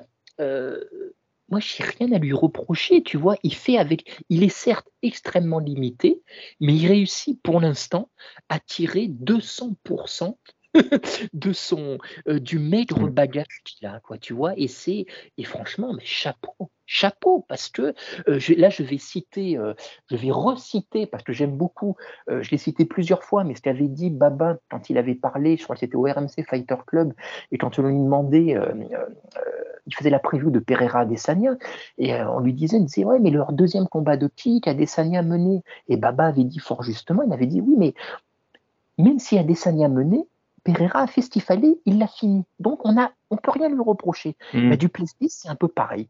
Est-ce que Whitaker est un meilleur combattant dans l'absolu? Mille fois oui. Mais euh, est-ce que Duplessis a, fait ce qu'il fallait? Mille fois oui, exactement. Quoi. Donc euh, écoute, chapeau à lui, mm. franchement. C'est, Moi, je lui avais, en preview, je lui avais donné une fenêtre de titre, euh, mais je la voyais beaucoup plus réduite et beaucoup plus tôt. Et eh ben, il a fait bien mieux que ce que, que ce que je pensais dans mes fantasmes les plus fous le concernant. Quoi.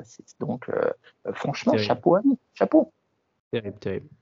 Terrible, terrible. Et euh, d'ailleurs, je me permets de le dire, euh, le, la scène avec Adesanya est pitoyable. Mais genre, et pourtant, moi, je suis le plus grand fan d'Israël Adesanya.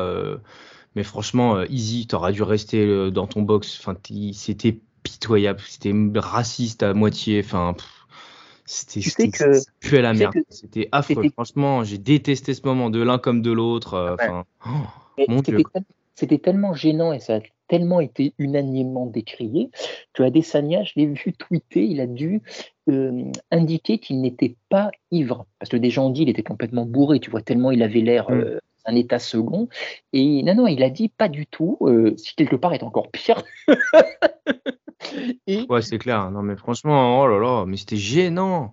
Et je le crains, il nous fait. Euh, je crains, euh, si jamais bah, là, le combat avec Duplessis va se faire, je crains qu'on tombe dans des, dans des abîmes, qu'on navire au niveau du caniveau, vraiment, hein, au niveau des conférences de presse, du trash talk. Oh là là, ça va pas, ça va pas voler haut. Hein. Hmm. Ah, putain. je pense qu'on va pas en parler plus parce que vraiment. Non, non. Par contre, juste, alors peut-être là que je me, que je, t'en prie. Euh, non, non, non, que je me, que, que, que, que euh, je m'emballe de manière. Alors par contre, à Adesanya du Plessis, euh, pour moi, combat facile pour Adesanya. Mais alors vraiment. Moi, je le boycotte le combat, hein, je le regarde pas. Hein. Vous ne me verrez pas dans le podcast, hein, je te le dis tout de suite. Franchement, si, si, Adesanya gagne, si Adesanya gagne, c'est une énorme perte de temps parce qu'on sait très bien comment ça va se passer, on va se faire chier. Et si Duplessis gagne, c'est une énorme perte de temps parce qu'en fait, je veux ni assister à ça et je pense que je vais disparaître des réseaux sociaux et je vais arrêter de suivre le MMA. Donc voilà, c'est pas possible. On verra, on verra, mais euh, on verra, on verra. Alors Vera, non, il combat Munoz euh, dans pas longtemps euh, pour le coup. Ah, ah, ah, mais par contre, juste pour terminer, Whitaker, je j'aimerais pas être dans que faire? Parce que ça, ouais, ça doit être, là, ça devient vraiment très compliqué. Tu vois, parce qu'on disait, on a dit plus d'une fois, c'était le Holloway des middle, sauf que Holloway, euh, il gagne lui. Ah quand c'est pas, pas contre Volk, là, c'est, c'est vrai. Puis Après, euh, tu n'as aucun tocard qui est censé arriver dans le top 5 euh, dans la qualité de, de, Max Holloway, parce que c'est une qualité d'animaux de, d'animaux complets, des mecs. Donc, tu vois. Ouais, ouais on, Pourrait, on pourrait comparer un peu à Josh Emmett, qui est un peu l'ovni euh, du, top 10 de la Euh, par les qualités globales. Euh, il aurait pu se faire clipser pareil. Hein. Enfin, je veux dire, c'est un scénario qui, sans exister, reste aussi probable que, que Duplessis qui met KO Whitaker. Quoi. Oui, ah absolument. absolument. Quel non-sens, putain. Quel non-sens. Mais vive le sport, c'est aussi pour ça qu'on aime le sport. Écoute, ah, des Tant qu'on aime se font terrasser par des combattants qu'on n'aime pas, quand des bons se font battre par des mauvais. Le sport n'est pas une science exacte. Ah, mais complètement. Et euh, de, comme je le recite à nouveau, mais comme l'avait dit une fois Omar, je crois, euh, au final, ça reste quand même deux gars dans une cage qui se tapent dessus. Donc, euh, tout, reste possible. Ah oui, oui, mais si tu as un Buster Douglas, si tu as un Sonny Liston qui existe, pourquoi pas du Plessis, tu vois Absolument. Absolument. Complètement. Enfin bref. On va passer au co-main event de cette soirée euh, dingue, mon cher Lionel. Alejandro Pantoya. Hein? Soirée Je dis quelle soirée Ah ouais, c'est clair, c'est clair. Brandon Moreno contre Alexandre Pantoja, donc euh, pour le titre des flyweight. Bon là, bon moi c'est même plus des notes que j'ai, c'est j'ai, un, Word, euh, j'ai un Word Qu'est-ce que toi tu veux en dire? Je vais, je vais me focaliser sur ton direct parce que je pense que c'est plus important étant donné que j'ai vu le combat en différé euh, et que j'ai dû faire une pause ou deux en plus. Euh, voilà. Alors, en direct, combat incroyable d'intensité, mais incroyable d'engagement, d'intensité, de brutalité. Ça a commencé dès la première seconde où ils se sont jetés dessus, ils ont commencé à s'abonner tout de suite et, euh, et ça n'a quasiment pas arrêté pendant quasiment cinq rounds. En exagérant un petit peu, mais vraiment à peine parce que même les phases de sol, à part peut-être la toute dernière, elles étaient engagées, elles étaient prenantes elles n'étaient pas juste pour, euh, euh, pour se reposer. Vraiment, c'était, tu avais du travail et du travail, du travail compliqué. Moi, en tant que en direct, vraiment, une fois le combat terminé, bon, avec l'émotion du direct, je me suis dit, mais bon, le Fight of the Night, euh, il va falloir aller le chercher celui-là. Vraiment au niveau. Ah, c'est clair. Putain, au niveau de ah, l'intensité. Non, mais là, on est même sur le Fight of the Month. L'un des meilleurs combats de la, de la, de la. Ah, oui, après, mais l'un des meilleurs combats de l'année, ça c'est clair. L'un des meilleurs combats de la catégorie des flyweight.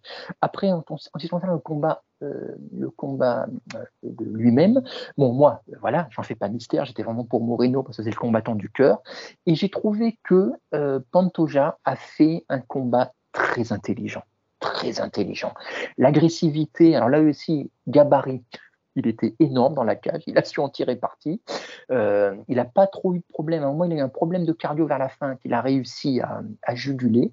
Et je trouvais que Montoja a fait un combat très intelligent parce que, en gros, euh, à chaud, j'ai pas revu le combat, hein, je l'ai vu que cette nuit, Moreno était le plus agressif. Moreno est celui qui, je trouve, a le plus connecté, euh, le plus souvent et qui connecté le plus durement. On a vu vraiment Pantoja qui a été euh, durement secoué en plusieurs occasions. Mais là où Pantoja a fait un combat très intelligent, il a réussi à rester lucide tout le long et c'était pas gagné vu ce qu'il se prenait dans la tête parfois et l'espèce de, de, de, de, tasse là, qui lui sautait dessus tout le temps. Dès qu'il y avait un souci, bim, il allait au sol, bim, il clinchait. Il, réussissait à casser le rythme de Moreno de manière très intelligente. Et en fait, pour moi, euh, la clé du combat, elle est là, parce qu'il a réussi à euh, briser la pace de Moreno. Euh, en deux, trois occasions, alors j'ai pas forcément les rounds en tête, hein, tu vois, mais je crois dans le 2, dans le je sais plus si dans le 3 ou dans le 4, mais tu vois Moreno qui est sur le point de, peut-être le, euh, prendre le dessus, tu vois, en vraiment en, imprimant un rythme. Pantoja a du mal et Pantoja arrive il l'amène au sol, sans forcément lui faire mal, mais il casse le rythme du combat. Il réussit à briser le momentum et, euh, à briser l'élan de Moreno. Et en fait, ce combat, pour moi, ça résume un petit peu le combat. Je parle beaucoup, mais c'est un Moreno qui, euh, euh, est plus agressif et qui, était, qui a dicté un peu le rythme, mais un Pantoja qui, en fait, la a réussi à maîtriser globalement, tu vois, et à ne pas se laisser prendre au piège euh, de, cette, de cette brutalité. Hmm. Euh, en striking mexicain quoi. Et pour moi de fait, bon le 49-46 Moreno c'est une blague. Moi j'avais 48, tu sais j'ai toujours du mal à noter, mais en gros j'avais un 48-47 Pantoja en gros tu vois, c'est-à-dire en gros de mémoire les rounds 1, 3, 5. Et euh, à la fin du round 4, il y avait 2-2. Et là où Pantoja a vraiment, euh, et ça résume son combat et sa stratégie, très intelligemment, c'est quand dans le, euh, dans le round 5, ben, il le coince, voilà. Il le coince contre la grille, il prend son dos. Le round 5 de Pantoja, là, voilà. Pour moi, c'est extraordinaire. Il n'y a rien de flashy, mais c'est extraordinaire. De faire ça, là, c'est extraordinaire. Au niveau du QI fight, c'est c'est c'est fait de main de maître. Voilà. C'est vraiment, c'est ce qui lui donne le combat. Et, euh, et, pour moi, ça résume voilà un peu tout ce qui s'est passé. Hmm. Moi, ce que je, ce que j'ai envie de, de, relever, évidemment, au début, c'est la pace, une pace de malade, quoi. Je veux dire, les mecs, ils ont, ils ont pas calculé dès la première seconde, ils ont tout donné de A à Z, l'un comme l'autre, et c'était quel pied, quelle satisfaction pour nous de, de, voir des combattants qui se disent, qui ne se disent pas, ah, c'est un 5 rounds, j'accélérerai au troisième, quoi. Non, les mecs, vraiment, ils ont tout donné de la première à la dernière minute. Ce qui m'a beaucoup plu déjà pour Pantoja parce que euh, c'est le challenger, il aurait pu être inhibé. Bon, il a déjà battu Moreno, que sais-je encore, mais euh, je crois que c'est sa première chance mondiale à Pantoja, il me semble. Donc, euh, donc voilà, tu vois, donc il y, a, ce côté opportunité et à la fois difficulté de, de gérer ce que tu peux atteindre en gagnant. Donc moi, le, premier round, je le, donne à Pantoja aussi beaucoup parce que il euh, n'y a pas énormément d'éléments qu'on retient de ce premier round-là, si ce n'est le très bon clinch au début de Moreno, euh, qui met beaucoup de, de petits coups de genou dans le genou adverse, là, des trucs qui font mm. hyper mal. Moi, qui ai fait 15 ans de basket, dès que je prenais un genou-genou, euh, j'avais mal pendant, pendant 20 minutes, quoi. mais bon, on n'est pas fait du même métal avec les combattants, on le sait, on le sait très bien. Et puis, euh, le, le, knockdown de Pantoya, il est excellent. Et en plus, le pire, c'est que là, c'est même pas qu'il a capitalisé, c'est qu'il a, il a fait encore mieux que ça. Euh, il a, je crois qu'il a 3 ou 4 secondes de crucifix. Je sais pas si tu t'en rappelles, mais c'est là qu'il met les elbows et c'est là qu'il ouvre Moreno. Et l'ouverture, elle est quand même, euh, elle est quand même assez costaud, quoi. Il fait d'énormes dégâts en très peu de temps. Et en fait, c'est un peu le résumé du combat de Pantoja aussi, tu vois. C'est que à la fois, il fait d'énormes dégâts en peu de temps, mais il gagne les rounds en en peu d'action entre guillemets à la fois aussi, tu vois. C'est que au final, c'est Moreno qui, a envoyé, qui a envoyé, qui a envoyé, qui a envoyé, qui a envoyé. Mais les moments qu'on retient le plus, c'est les moments de Pantoja, tu vois. C'est quand même assez fou d'ailleurs parce que il y a un monde dans lequel il est absolument pas infamant de mettre 49-46 pour Pantoja, tu vois. Ce qui est mm. fou, ce qui est fou. On parle quand même de Brandon Moreno, un mec qui est un diesel, qui, à partir du round 3, le mec, c'est son jardin. Dès qu'il saigne, normalement, ça devient Super Saiyan. Euh, je veux dire, euh, il invente, euh, il crée, il dispose, il, malaxe, il moleste, et ça le fait. Là, non, quoi. Et il y a quand même quelque chose que, que, que je note, c'est que au deuxième round, pour moi, le, round le plus facile à noter quasiment, c'est le deuxième round. Et il est pour Moreno. Et, je pense que ça, ça, a dit aussi beaucoup de choses sur le combat et à quel point c'était fou que tu le vois en direct ou en différé. Euh, parce que le deuxième round, Moreno a trouvé quelque chose pour lequel Pantoja d'ailleurs n'a jamais eu la réponse. C'est deux aspects du striking, le jab et le left hook. Le crochet ou le overhand, mais c'est plutôt un left hook d'ailleurs. Pantoja, à un moment donné, Moreno, en fait, il lui cale un jab au deuxième round. Pantoja, il le prend. Et là, t'entends les, entends les coachs du Moreno qui, qui hurlent, qui, comme s'ils avaient trouvé euh, du, pétrole euh, en, creusant, en creusant dans le désert. Quoi. Et en fait, tu vois Moreno, lui aussi, il prend l'information, il se dit, ok, là, il y a une clé que j'avais pas au premier round, que j'avais pas exécuté au premier round, et là, il a envoyé du jab, du jab, du jab. Et Pantoja, il prenait tout, il prenait tout. Il n'y avait aucun head movement. Je pense qu'il est à l'école Charles Oliveira pour ça, parce que franchement, il a tout pris. Euh, du jab, du jab, et puis du left hook. Et à chaque fois, ça clippait, ça prenait pleine joue, là, tu sais, pleine pommette. Et il encaissait, il encaissait, il encaissait. Ça fait que ce round-là, et je pense en tout cas pour moi le plus facile à noter, parce que Moreno est énorme dans ce round-là, aucun problème à dire. Et en plus, moi, ce qui me permet, avec un peu de recul, de donner un crédit mais maximal à Pantoja, c'est que là, je parle des moments forts de Moreno. Mais des moments forts, Pantoja, dans ce round 2, il n'en a aucun. C'est-à-dire que il essaye, et c'est le seul round d'ailleurs, il essaye d'envoyer euh, Moreno au sol et il n'y arrive pas. Il prend des kicks, il prend les jabs et il prend les left hooks que j'ai évoqués à l'instant et il n'a pas du tout la solution. Il est en fait comme submergé par euh, la vivacité de Moreno, la puissance aussi d'une certaine manière de Moreno et par la variété aussi. Moreno, je veux dire, la variété de, coups qu'il peut donner, c'est assez hallucinant. Et en fait, euh, moi, ça me surprend beaucoup euh, ce, ce, cette chose-là d'avoir réussi à revenir après. Le deuxième round, pour moi, le plus facile à noter, c'est le troisième, et c'est pour Pantoja. Moi, je trouve ça fou, en fait. J'adore ce combat. Parce que Pantoja, en fait, euh, il, a, trouvé le problème en n'y répondant pas. Tu vois, tout ce que j'ai pu évoquer dans le deuxième round à la faveur de Moreno, Pantoja, il a répondu en une seule réponse. Son équation a été un chiffre, c'était bah, je vais le mettre au sol j'empêche toute situation de combat debout. Et en fait, il en cale deux dans le round.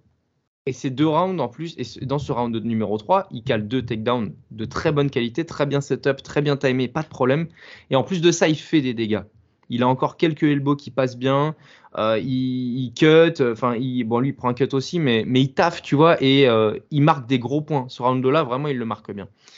Et, euh, quelque part, je me dis, putain, mais ce mec-là aussi, il n'est pas fait dans le même métal que les autres parce que Moreno, normalement, ce round de 3, il doit, il doit capitaliser dessus, il doit le prendre.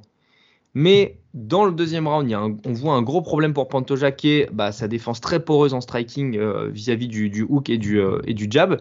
Et dans un autre sens, le troisième round, on a vu une grosse faiblesse dans le jeu de Moreno sur ce combat-là, c'était la défense de takedown. Enfin, je veux dire, pour résumer ce combat en une phrase, c'est euh, si Brandon Moreno a une takedown défense contre Pantoja, il gagne le combat. Limite, c'est du 50-45, quoi, tu vois. Mais comme il n'a pas réussi à bien défendre les takedowns, bah, en fait, il les a pris quasiment à chaque fois. Je vais regarder les stats en même temps que je parle pour, euh, donner un peu de véracité à mes propos. Mais euh, je, bah, si ça veut bien s'afficher, ce serait cool, hein, merci. Bon, c'est pas grave. Mais euh, voilà, c'est 6 takedowns sur 11 tentatives. 6 takedowns, c'est quand même significatif et assez important, sachant qu'il y en a euh, un dans le round 1, non, il y en a 0 dans le round 1, il y en a 0 dans le round 2, il y en a 2 dans le round 3, 3 dans le round 4 et 1 dans le round 5. Le championship round, tu vois. Il a trouvé la solution en compensant un problème par la création d'un autre problème pour Moreno. C'est complètement ouf. Et c'est pour ça que le fight IQ de Pantoja, mais vraiment, mais Mamma, c'était c'était magnifique. J'ai beaucoup parlé, je te laisse reprendre la suite sur ce que tu veux parce que j'ai l'impression que je vais partir dans tous les sens là. Non, non, non, bah on a dit à peu près la même chose. Hein, non, on amène la même, la même vision du combat. Euh, Pantoja, il y a là quand même la dimension. Moi, là où il m'a étonné, c'est la dimension physique, parce que tu, tu as indiqué qu'il avait jamais disputé de championnat du monde, mais il avait carrément jamais disputé de combat en cinq rounds. T'imagines? C'était son ah premier. Ouais. Et euh, beaucoup euh, se demandaient s'il allait pas gazer. Et de fait, à la fin du round 2, tu as l'impression qu'il est cuit. Vraiment, quoi. Tu as Ah ouais. l'impression qu'il est, Ah ouais. Il est entamé. Et malgré ça, il a réussi à, euh, à passer la vague, si je puis dire. C'est comme au surf. Il a passé la mauvaise vague pour se trouver un, second souffle derrière, euh, en partie, euh, bah, grâce à ses, grâce à qui immobilisaient Moreno. Effectivement. Est-ce que je sais pas. Est-ce que Moreno n'a pas été, euh, euh, euh, tu vois, trop généreux ou emporté par son, tu vois, le, le- le- il a une boxe très généreuse qui lui euh, généralement ça va de son côté. Est-ce que hier ça l'a pas, cette nuit ça l'a pas un peu desservi, tu vois? Est-ce qu'il aurait pas eu peut-être, c'est facile à dire, hein, bien sûr, pas. le recul, mais tu vois, c'est. Euh, euh, je sais pas, est-ce qu'il n'a pas manqué un peu de fight IQ Est-ce qu'il n'a pas manqué de quelque chose? Il y a un truc qui est sûr, c'est voilà ce que je voulais dire aussi pour les amener au sol. là, la dimension physique a clairement joué aussi. Moi, j'avais l'impression qu'il y avait un bantam face à un fly. Je mm. trouvais Toja énorme, énorme, et il en a bien, il en joue extrêmement bien. Extrêmement bien. Je crois que, je crois que maintenant, je, vais noter dans mon esprit que je suis très mauvais pour repérer ça. Franchement, euh, moi, j'ai pas tant trouvé, donc euh, je, te fais confiance là-dessus. Je sais que tu es, ah assez calé dans le domaine en plus. Bah, et moi, je suis très mauvais pour repérer des différences de physique comme ça. J'avoue, je n'y arrive pas. Et en, en plus, tu vois, il était euh, outre, outre, enfin, je trouve, tu sens qu'il est très puissant. Et, euh, et une fois qu'il était au sol, outre les dégâts qu'il pouvait faire, mais surtout, j'ai l'impression qu'il a aussi euh, très bien joué de sa puissance, mm. comme le faisait un peu Rabib, tu sais, pour épuiser juste l'adversaire, pour épuiser Moreno et pour le, pour lui en même temps qu'il récupérait, il lui, il lui tapait dans la jauge et, euh, et, Moreno, au bout d'un moment, il, voilà, son momentum, a, son élan était perpétuellement brisé en fait. Voilà, il n'a jamais réussi euh, à capitaliser sur les dégâts qu'il a commencé à faire au round 2. Voilà. Hmm, c'est clair. En plus, Pantoja au, round 4, il fait certes 3 takedowns, mais il fait moins de dégâts. C'est moins significatif sur le round 4, tu vois. Donc euh, vraiment, moi, pour moi, c'est round de force, c'est le 3. Et c'est un peu aussi le 5 parce que la ah première moitié du round, c'est passé un truc fou. C'est que c'était Pantoja qui prenait le dessus en boxe. Tu te rappelles de ça? Ouais, mais alors Moreno, euh, tu vois, tu disais au début de combat, enfin en début de début de débrief, il touchait beaucoup très précis, c'est vrai, mais je trouvais hier qu'il avait, il y avait pas mal de déchets aussi. Tu vois, c'est euh, peut-être parce que Pantoja avait une, gestion de la distance qui l'a beaucoup gêné. Il avait une bonne défense. Euh, euh, mais là, voilà, là, on en revient vraiment à ce que tu disais pour je ne sais quel combat ou comme ce que tu dis dans tous les podcasts. si Moreno était peut-être moins performant à ce niveau-là, c'est parce qu'il avait en face de lui quelqu'un qui l'a fait déjouer. Voilà. Et moi hier, vraiment, si je devais retenir une chose de ce combat, c'est ça. C'est Moreno, il n'a pas du tout déjoué, il a fait son combat, mais il a eu en face de lui quelqu'un bah, qui a su lire son jeu, en fait. Tu vois, ce que Figueiredo n'avait mm. pas su faire euh, dans les derniers combats, euh, Pantoja l'a fait.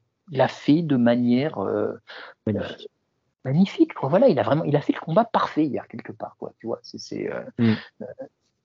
alors que le plus flamboyant des deux, effectivement, comme tu l'as dit, le plus spectaculaire, c'est pas, c'était paradoxalement Moreno. Mais, mais ça, c'est le genre de voilà, mais c'est le genre de combat, je trouve, qui va gagner certainement à être heureux. Vraiment. Pour être étudié, revu. Et, euh, parce qu'au niveau du gameplay, du QI fight, euh, c'est magnifique. Magnifique. Ouais, non, franchement, je crois, je crois qu'on a à peu près fait le tour de ce combat-là. Euh, Pantoja, je ne sais pas combien de temps il va être champion, mais en tout cas, c'est un très beau champion. Là-dessus, ah franchement. Quelle performance, Mais vraiment, moi, je suis. Déjà, tu l'avais dit en preview, il est totalement legit avec ses dernières victoires. Il a quand même battu du beau monde. Et puis hier, bah, attends, qu'est-ce que tu veux? Il, arrive à museler le, le, champion incontesté, le gars qui a battu deux fois Figueredo. Il y a, il y a rien qui, fait un bon qui fait un bon combat en plus. Quoi, il, fait un bon fait un très bon combat. il se fait toucher, encore je me répète, voilà. Et il réussit à, il réussit à survivre beaucoup n'auraient pas survécu. Euh, euh, en tout cas, sinon la fin du round 2 se serait fait finir dans, le 3, vu son état de fatigue. Euh, Bien sûr. Ah, son body language, ouais, c'est franchement le gars, il a retrouvé de l'énergie dans les abysses, hein, parce que franchement, c'est ça. Que... Mais d'ailleurs, d'ici, d'ici et Rogan pendant le combat disait que que Pantoja était déjà cramé à la fin du deuxième round, ce qui est fou. Enfin, ce qui est fou et ce qui est surtout faux. Mais je pense qu'on d'aucun euh, n'était euh, en désaccord avec eux pour le coup. Oui. Parce qu'il donnait l'impression d'être mais au bout du rouleau. Quoi. Quand il se fait cut dans le troisième round, à un moment donné, il se retrouve sur le dos. Là. Enfin, il a, il a Moreno sur son dos. T'as as l'impression qu'il a les yeux fermés en essayant la, le, le, RNC. T'as l'impression qu'il a les yeux fermés parce qu'il a du sang dans les yeux ou parce que t'as l'impression qu'il est juste mort. Mais en fait, non. Quoi. Le mec, cinquième round, il te fait un, il te, domine Moreno en boxe et en plus de ça, après, il se met en serpent au-dessus de lui et il capitalise, il gagne du temps. C'est complet. Moi, franchement, là, euh, je, c'est une version de, perfection dans le chaos. Ah, mais je, Son combat, je sais plus, il faudrait que des spécialistes du sol nous en parlent, mais je sais plus quel combattant euh, de, parlait de ça un petit peu, ce dont tu viens de, ce que tu viens d'évoquer, en disant qu'il te fallait trouver, euh, euh, réussir à récupérer, même dans les phases qui normalement étaient censées te fatiguer. Tu vois C'est-à-dire, effectivement, quand tu te mets à agresser sur le dos, tu veux soumettre quelqu'un, c'est très énergivore. Et mm. malgré tout, il faut trouver, il faut pas te cramer parce que si ça passe pas et le fait de fait c'est pas passé, euh, bah après tu te, tu te condamnes toi-même. Donc il faut réussir à trouver le juste équilibre entre euh, réussir à ne pas tout donner, voilà, euh, de, de, tout donner sans sans vider la jauge, sans tout donner. Mais bon, là on est vraiment on est dans ce que l'UFC, le MMA peut faire de mieux. C'est du, euh, du, du, bah, c'est le fameux R raréfié dont on parle souvent. Donc là, on est face à des, on est face à des Formule 1, quoi. Qu'est-ce que tu veux, qu'est-ce que tu veux? Ouais, franchement, pour moi, là, c'est dans le top 3 des combats de 2023 pour l'instant. Ah, largement, largement. Moi, je le verrais bien en combat, en, en combat de l'année euh, à la fin de l'année, quoi. Vraiment, pour l'instant, c'est. Et juste pour terminer, parce que ça me, j'ai oublié d'en, parler, mais il y a tellement à dire sur ce combat, c'est quand ils se sont retrouvés. Alors, je sais plus à quel round. C'est arrivé plusieurs fois, mais notamment un round particulier. Toi qui l'as vu euh, plus récemment que moi, tu pourras peut-être euh, m'aiguiller. Ils se retrouvent, il y a des phases au sol et tu as des scrambles. Et chacun passe au-dessus de l'autre en tournant. Mais c'est, c'est juste incroyable. Les mecs, mm. et franchement, tu peux pas avoir meilleure pub pour cette catégorie. Tu sais, il y en a beaucoup, cette caté, ils aiment pas parce que les gars sont trop petits, parce qu'ils sont pas assez impressionnants, parce que si. Mais quand tu les vois, eux, ils ont à peu près tout. Ils ont tout. Ils ont une, une technique, une vivacité, ils ont des styles, des compétences, des, c'est juste, mais incroyable. Incroyable. Enfin, tu sais, les gens disent ça, mais le combat de 2020, c'était Figueredo Moreno le combat de 2021, je me demande si c'était pas Figueredo Moreno 2, tu vois. Donc, euh, enfin, à un moment donné, les Fly, euh, il faut leur donner ce respect-là aussi, quoi, parce qu'en fait, ils nous proposent les combats de l'année chaque année quasiment. Donc, euh, après, avais, je crois qu'en 2022, c'était Chandler, Chandler Gagey, je crois, mais je sais plus, j'ai un doute. Bah, en même temps, ça m'intéresse pas trop ces trucs-là, mais. Mais bref, en tout cas, je me, me rappelle que l'année Covid, vraiment, c'était le Moreno Figueredo. Ça, je m'en rappelle très bien. Mais euh, après, ce sont les artistes qui nous donnent, c'est pas forcément les KT toujours, c'est les artistes qui nous donnent ce, plaisir-là. Mais c'est vrai que tant qu'on a Moreno, Pantoja, euh, Figueredo, etc., il faut qu'on en profite parce que, enfin, la, ils délivrent comme personne, quoi, ces mecs-là, c'est ouf. C'est génial. On passe au main event, mon Lionel, parce que si on relance, j'ai l'impression qu'on va encore y passer 20 minutes sur ce combat de, de, de, de titan, euh, d'absolument, enfin, qui était absolument génialissime.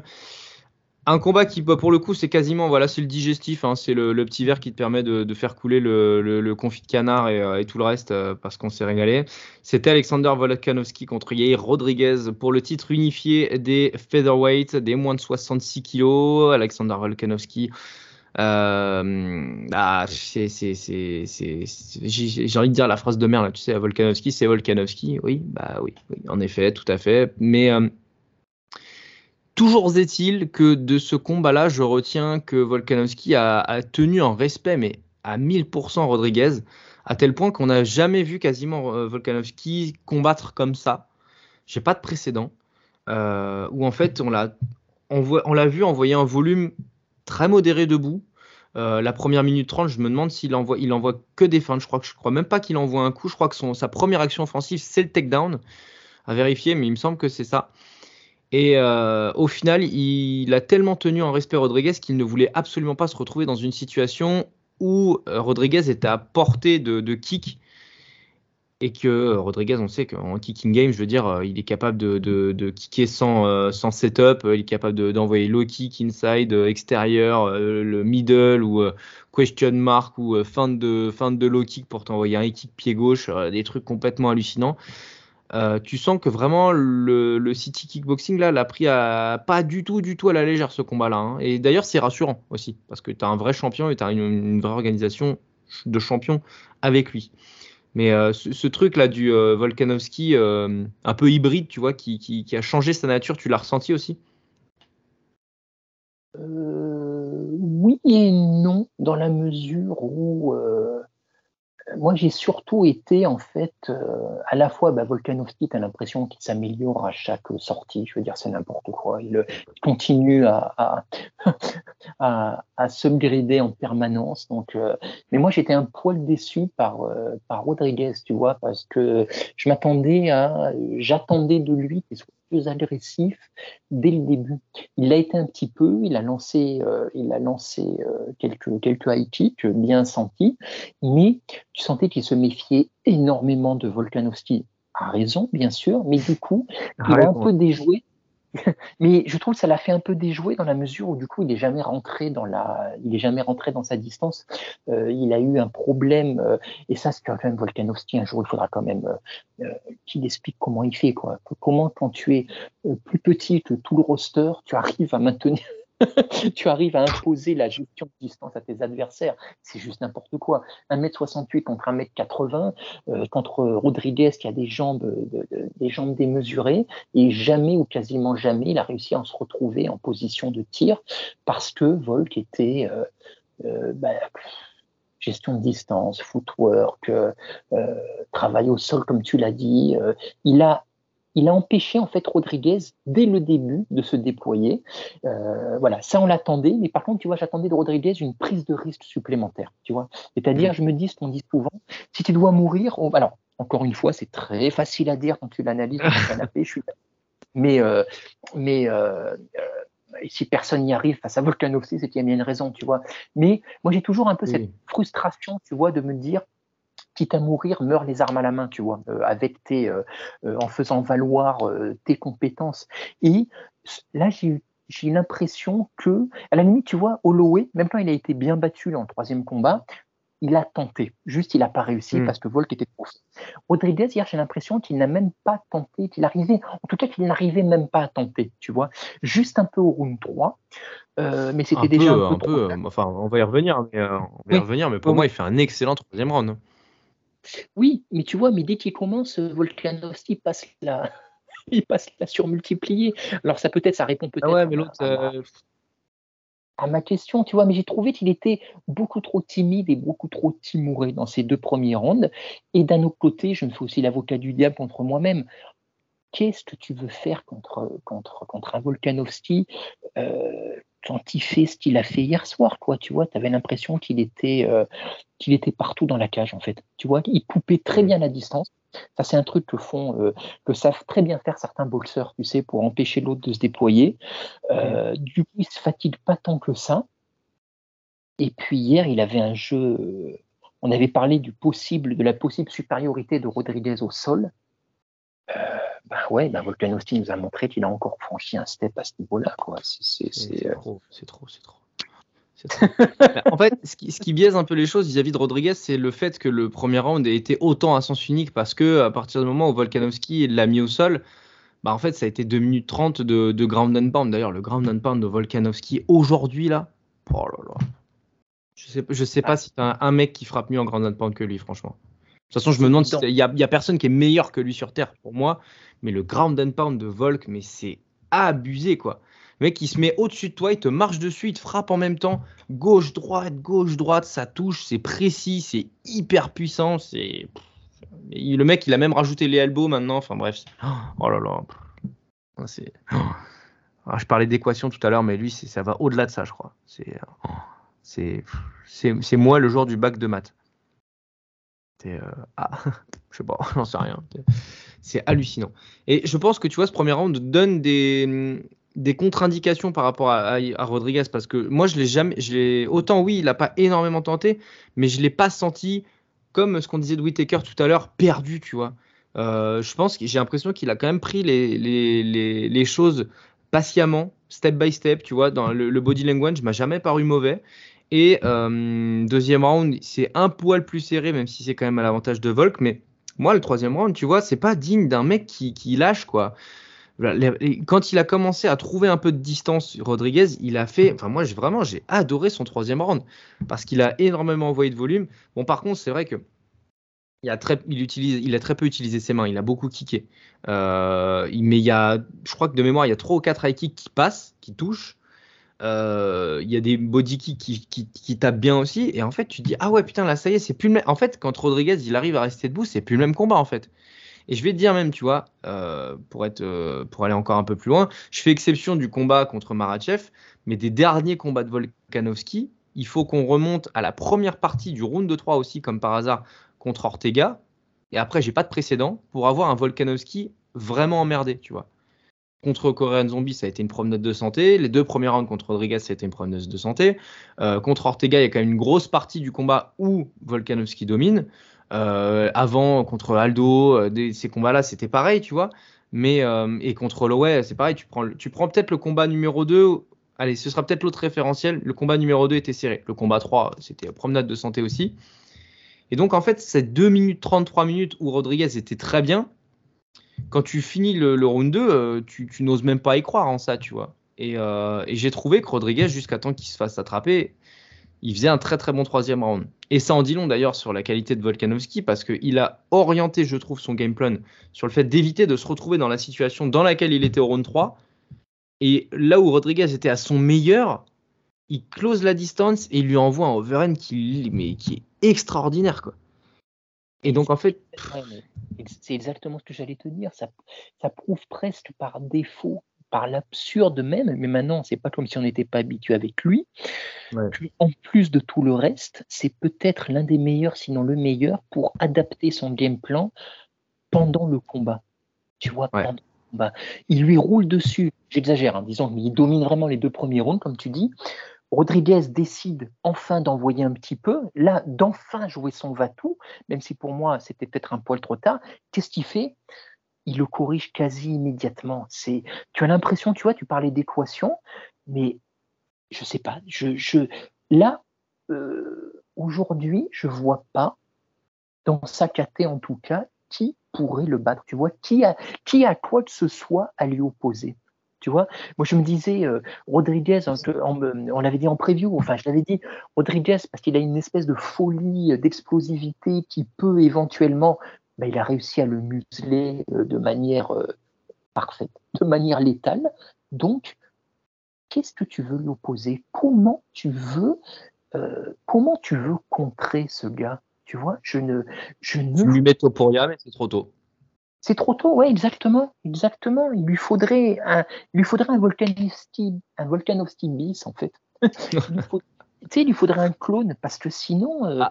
euh, oui, Topuria a un peu ce truc-là de Volkanovski. Hein. Je, je grossis le trait, mais il Oui. a un peu un truc Volkanovskiesque quand même. Tu vois, pas vraiment de défaut euh, avéré, grosse puissance, gros ground and pound aussi, grosse puissance en striking, c'est bien kické, c'est s'adapter, c'est se déplacer, nanana, tout ça. Sauf qu'il fait tout un tout petit peu moins bien que Volkanovski. C'est un peu dommage, hein, mais. euh, et il a, ouais, il est encore un peu jeune, un peu vert, et il a une moins bonne défense, je trouve. Tu vois, il prend des coups Ah de oui, oui, Volkanovski. oui, t'as raison. Voilà, euh, ne prend pas. Même en clinch, si on veut aller là-dessus, en clinch, c'est pas le même niveau non plus.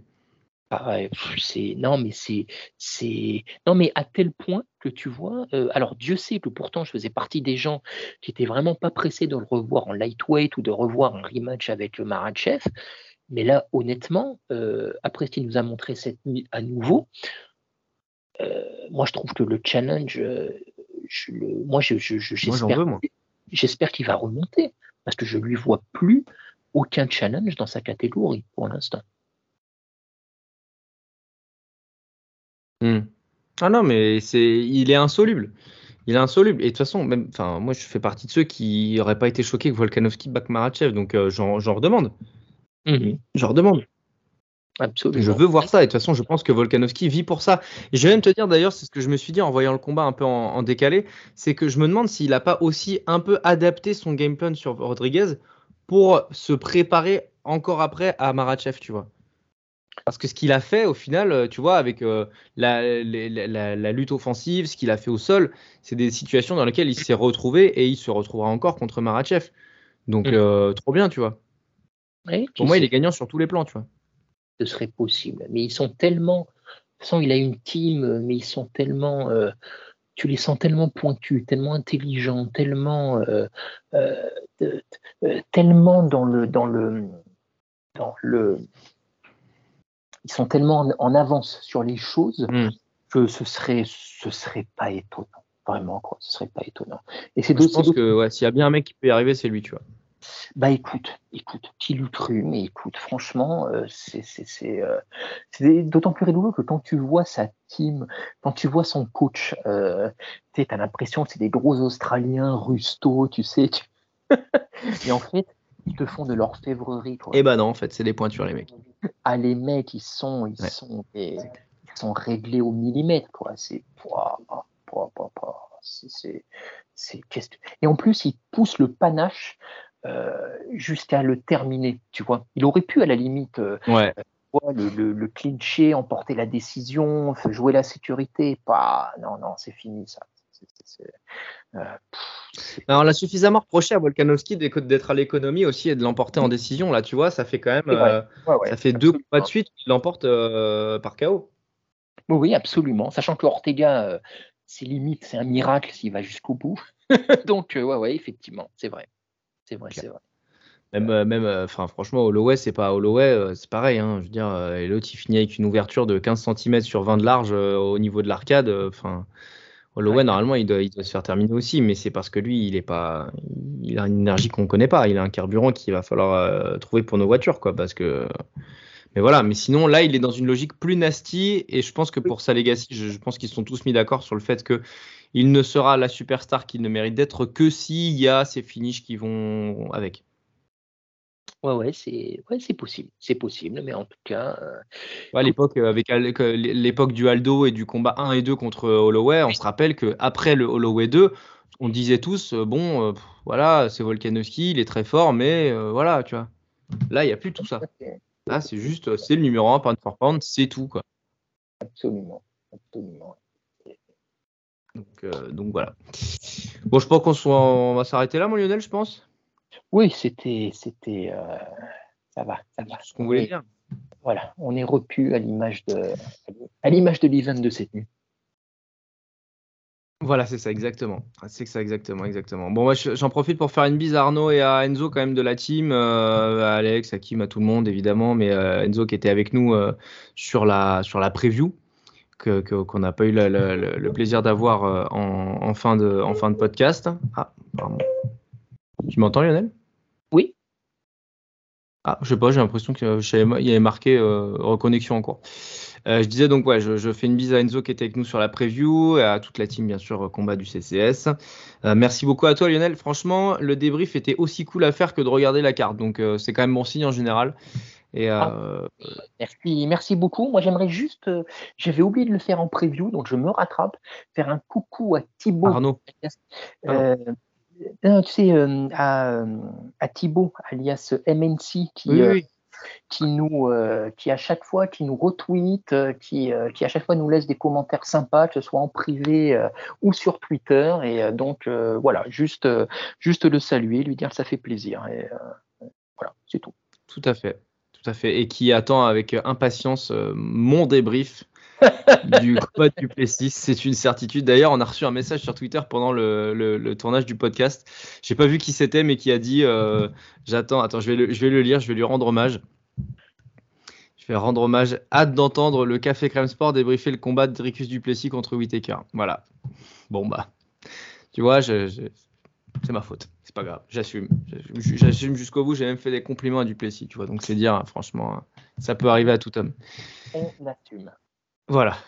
Merci beaucoup, mon Lionel, en tout cas, et on se retrouve très vite pour de nouvelles aventures. Avec plaisir. Allez, ciao. Merci à tous d'avoir été jusqu'au bout du podcast. Encore une fois, si ça vous a plu, n'hésitez pas à mettre une bonne note sur les plateformes, ça améliore notre visibilité. Encore merci et à très vite.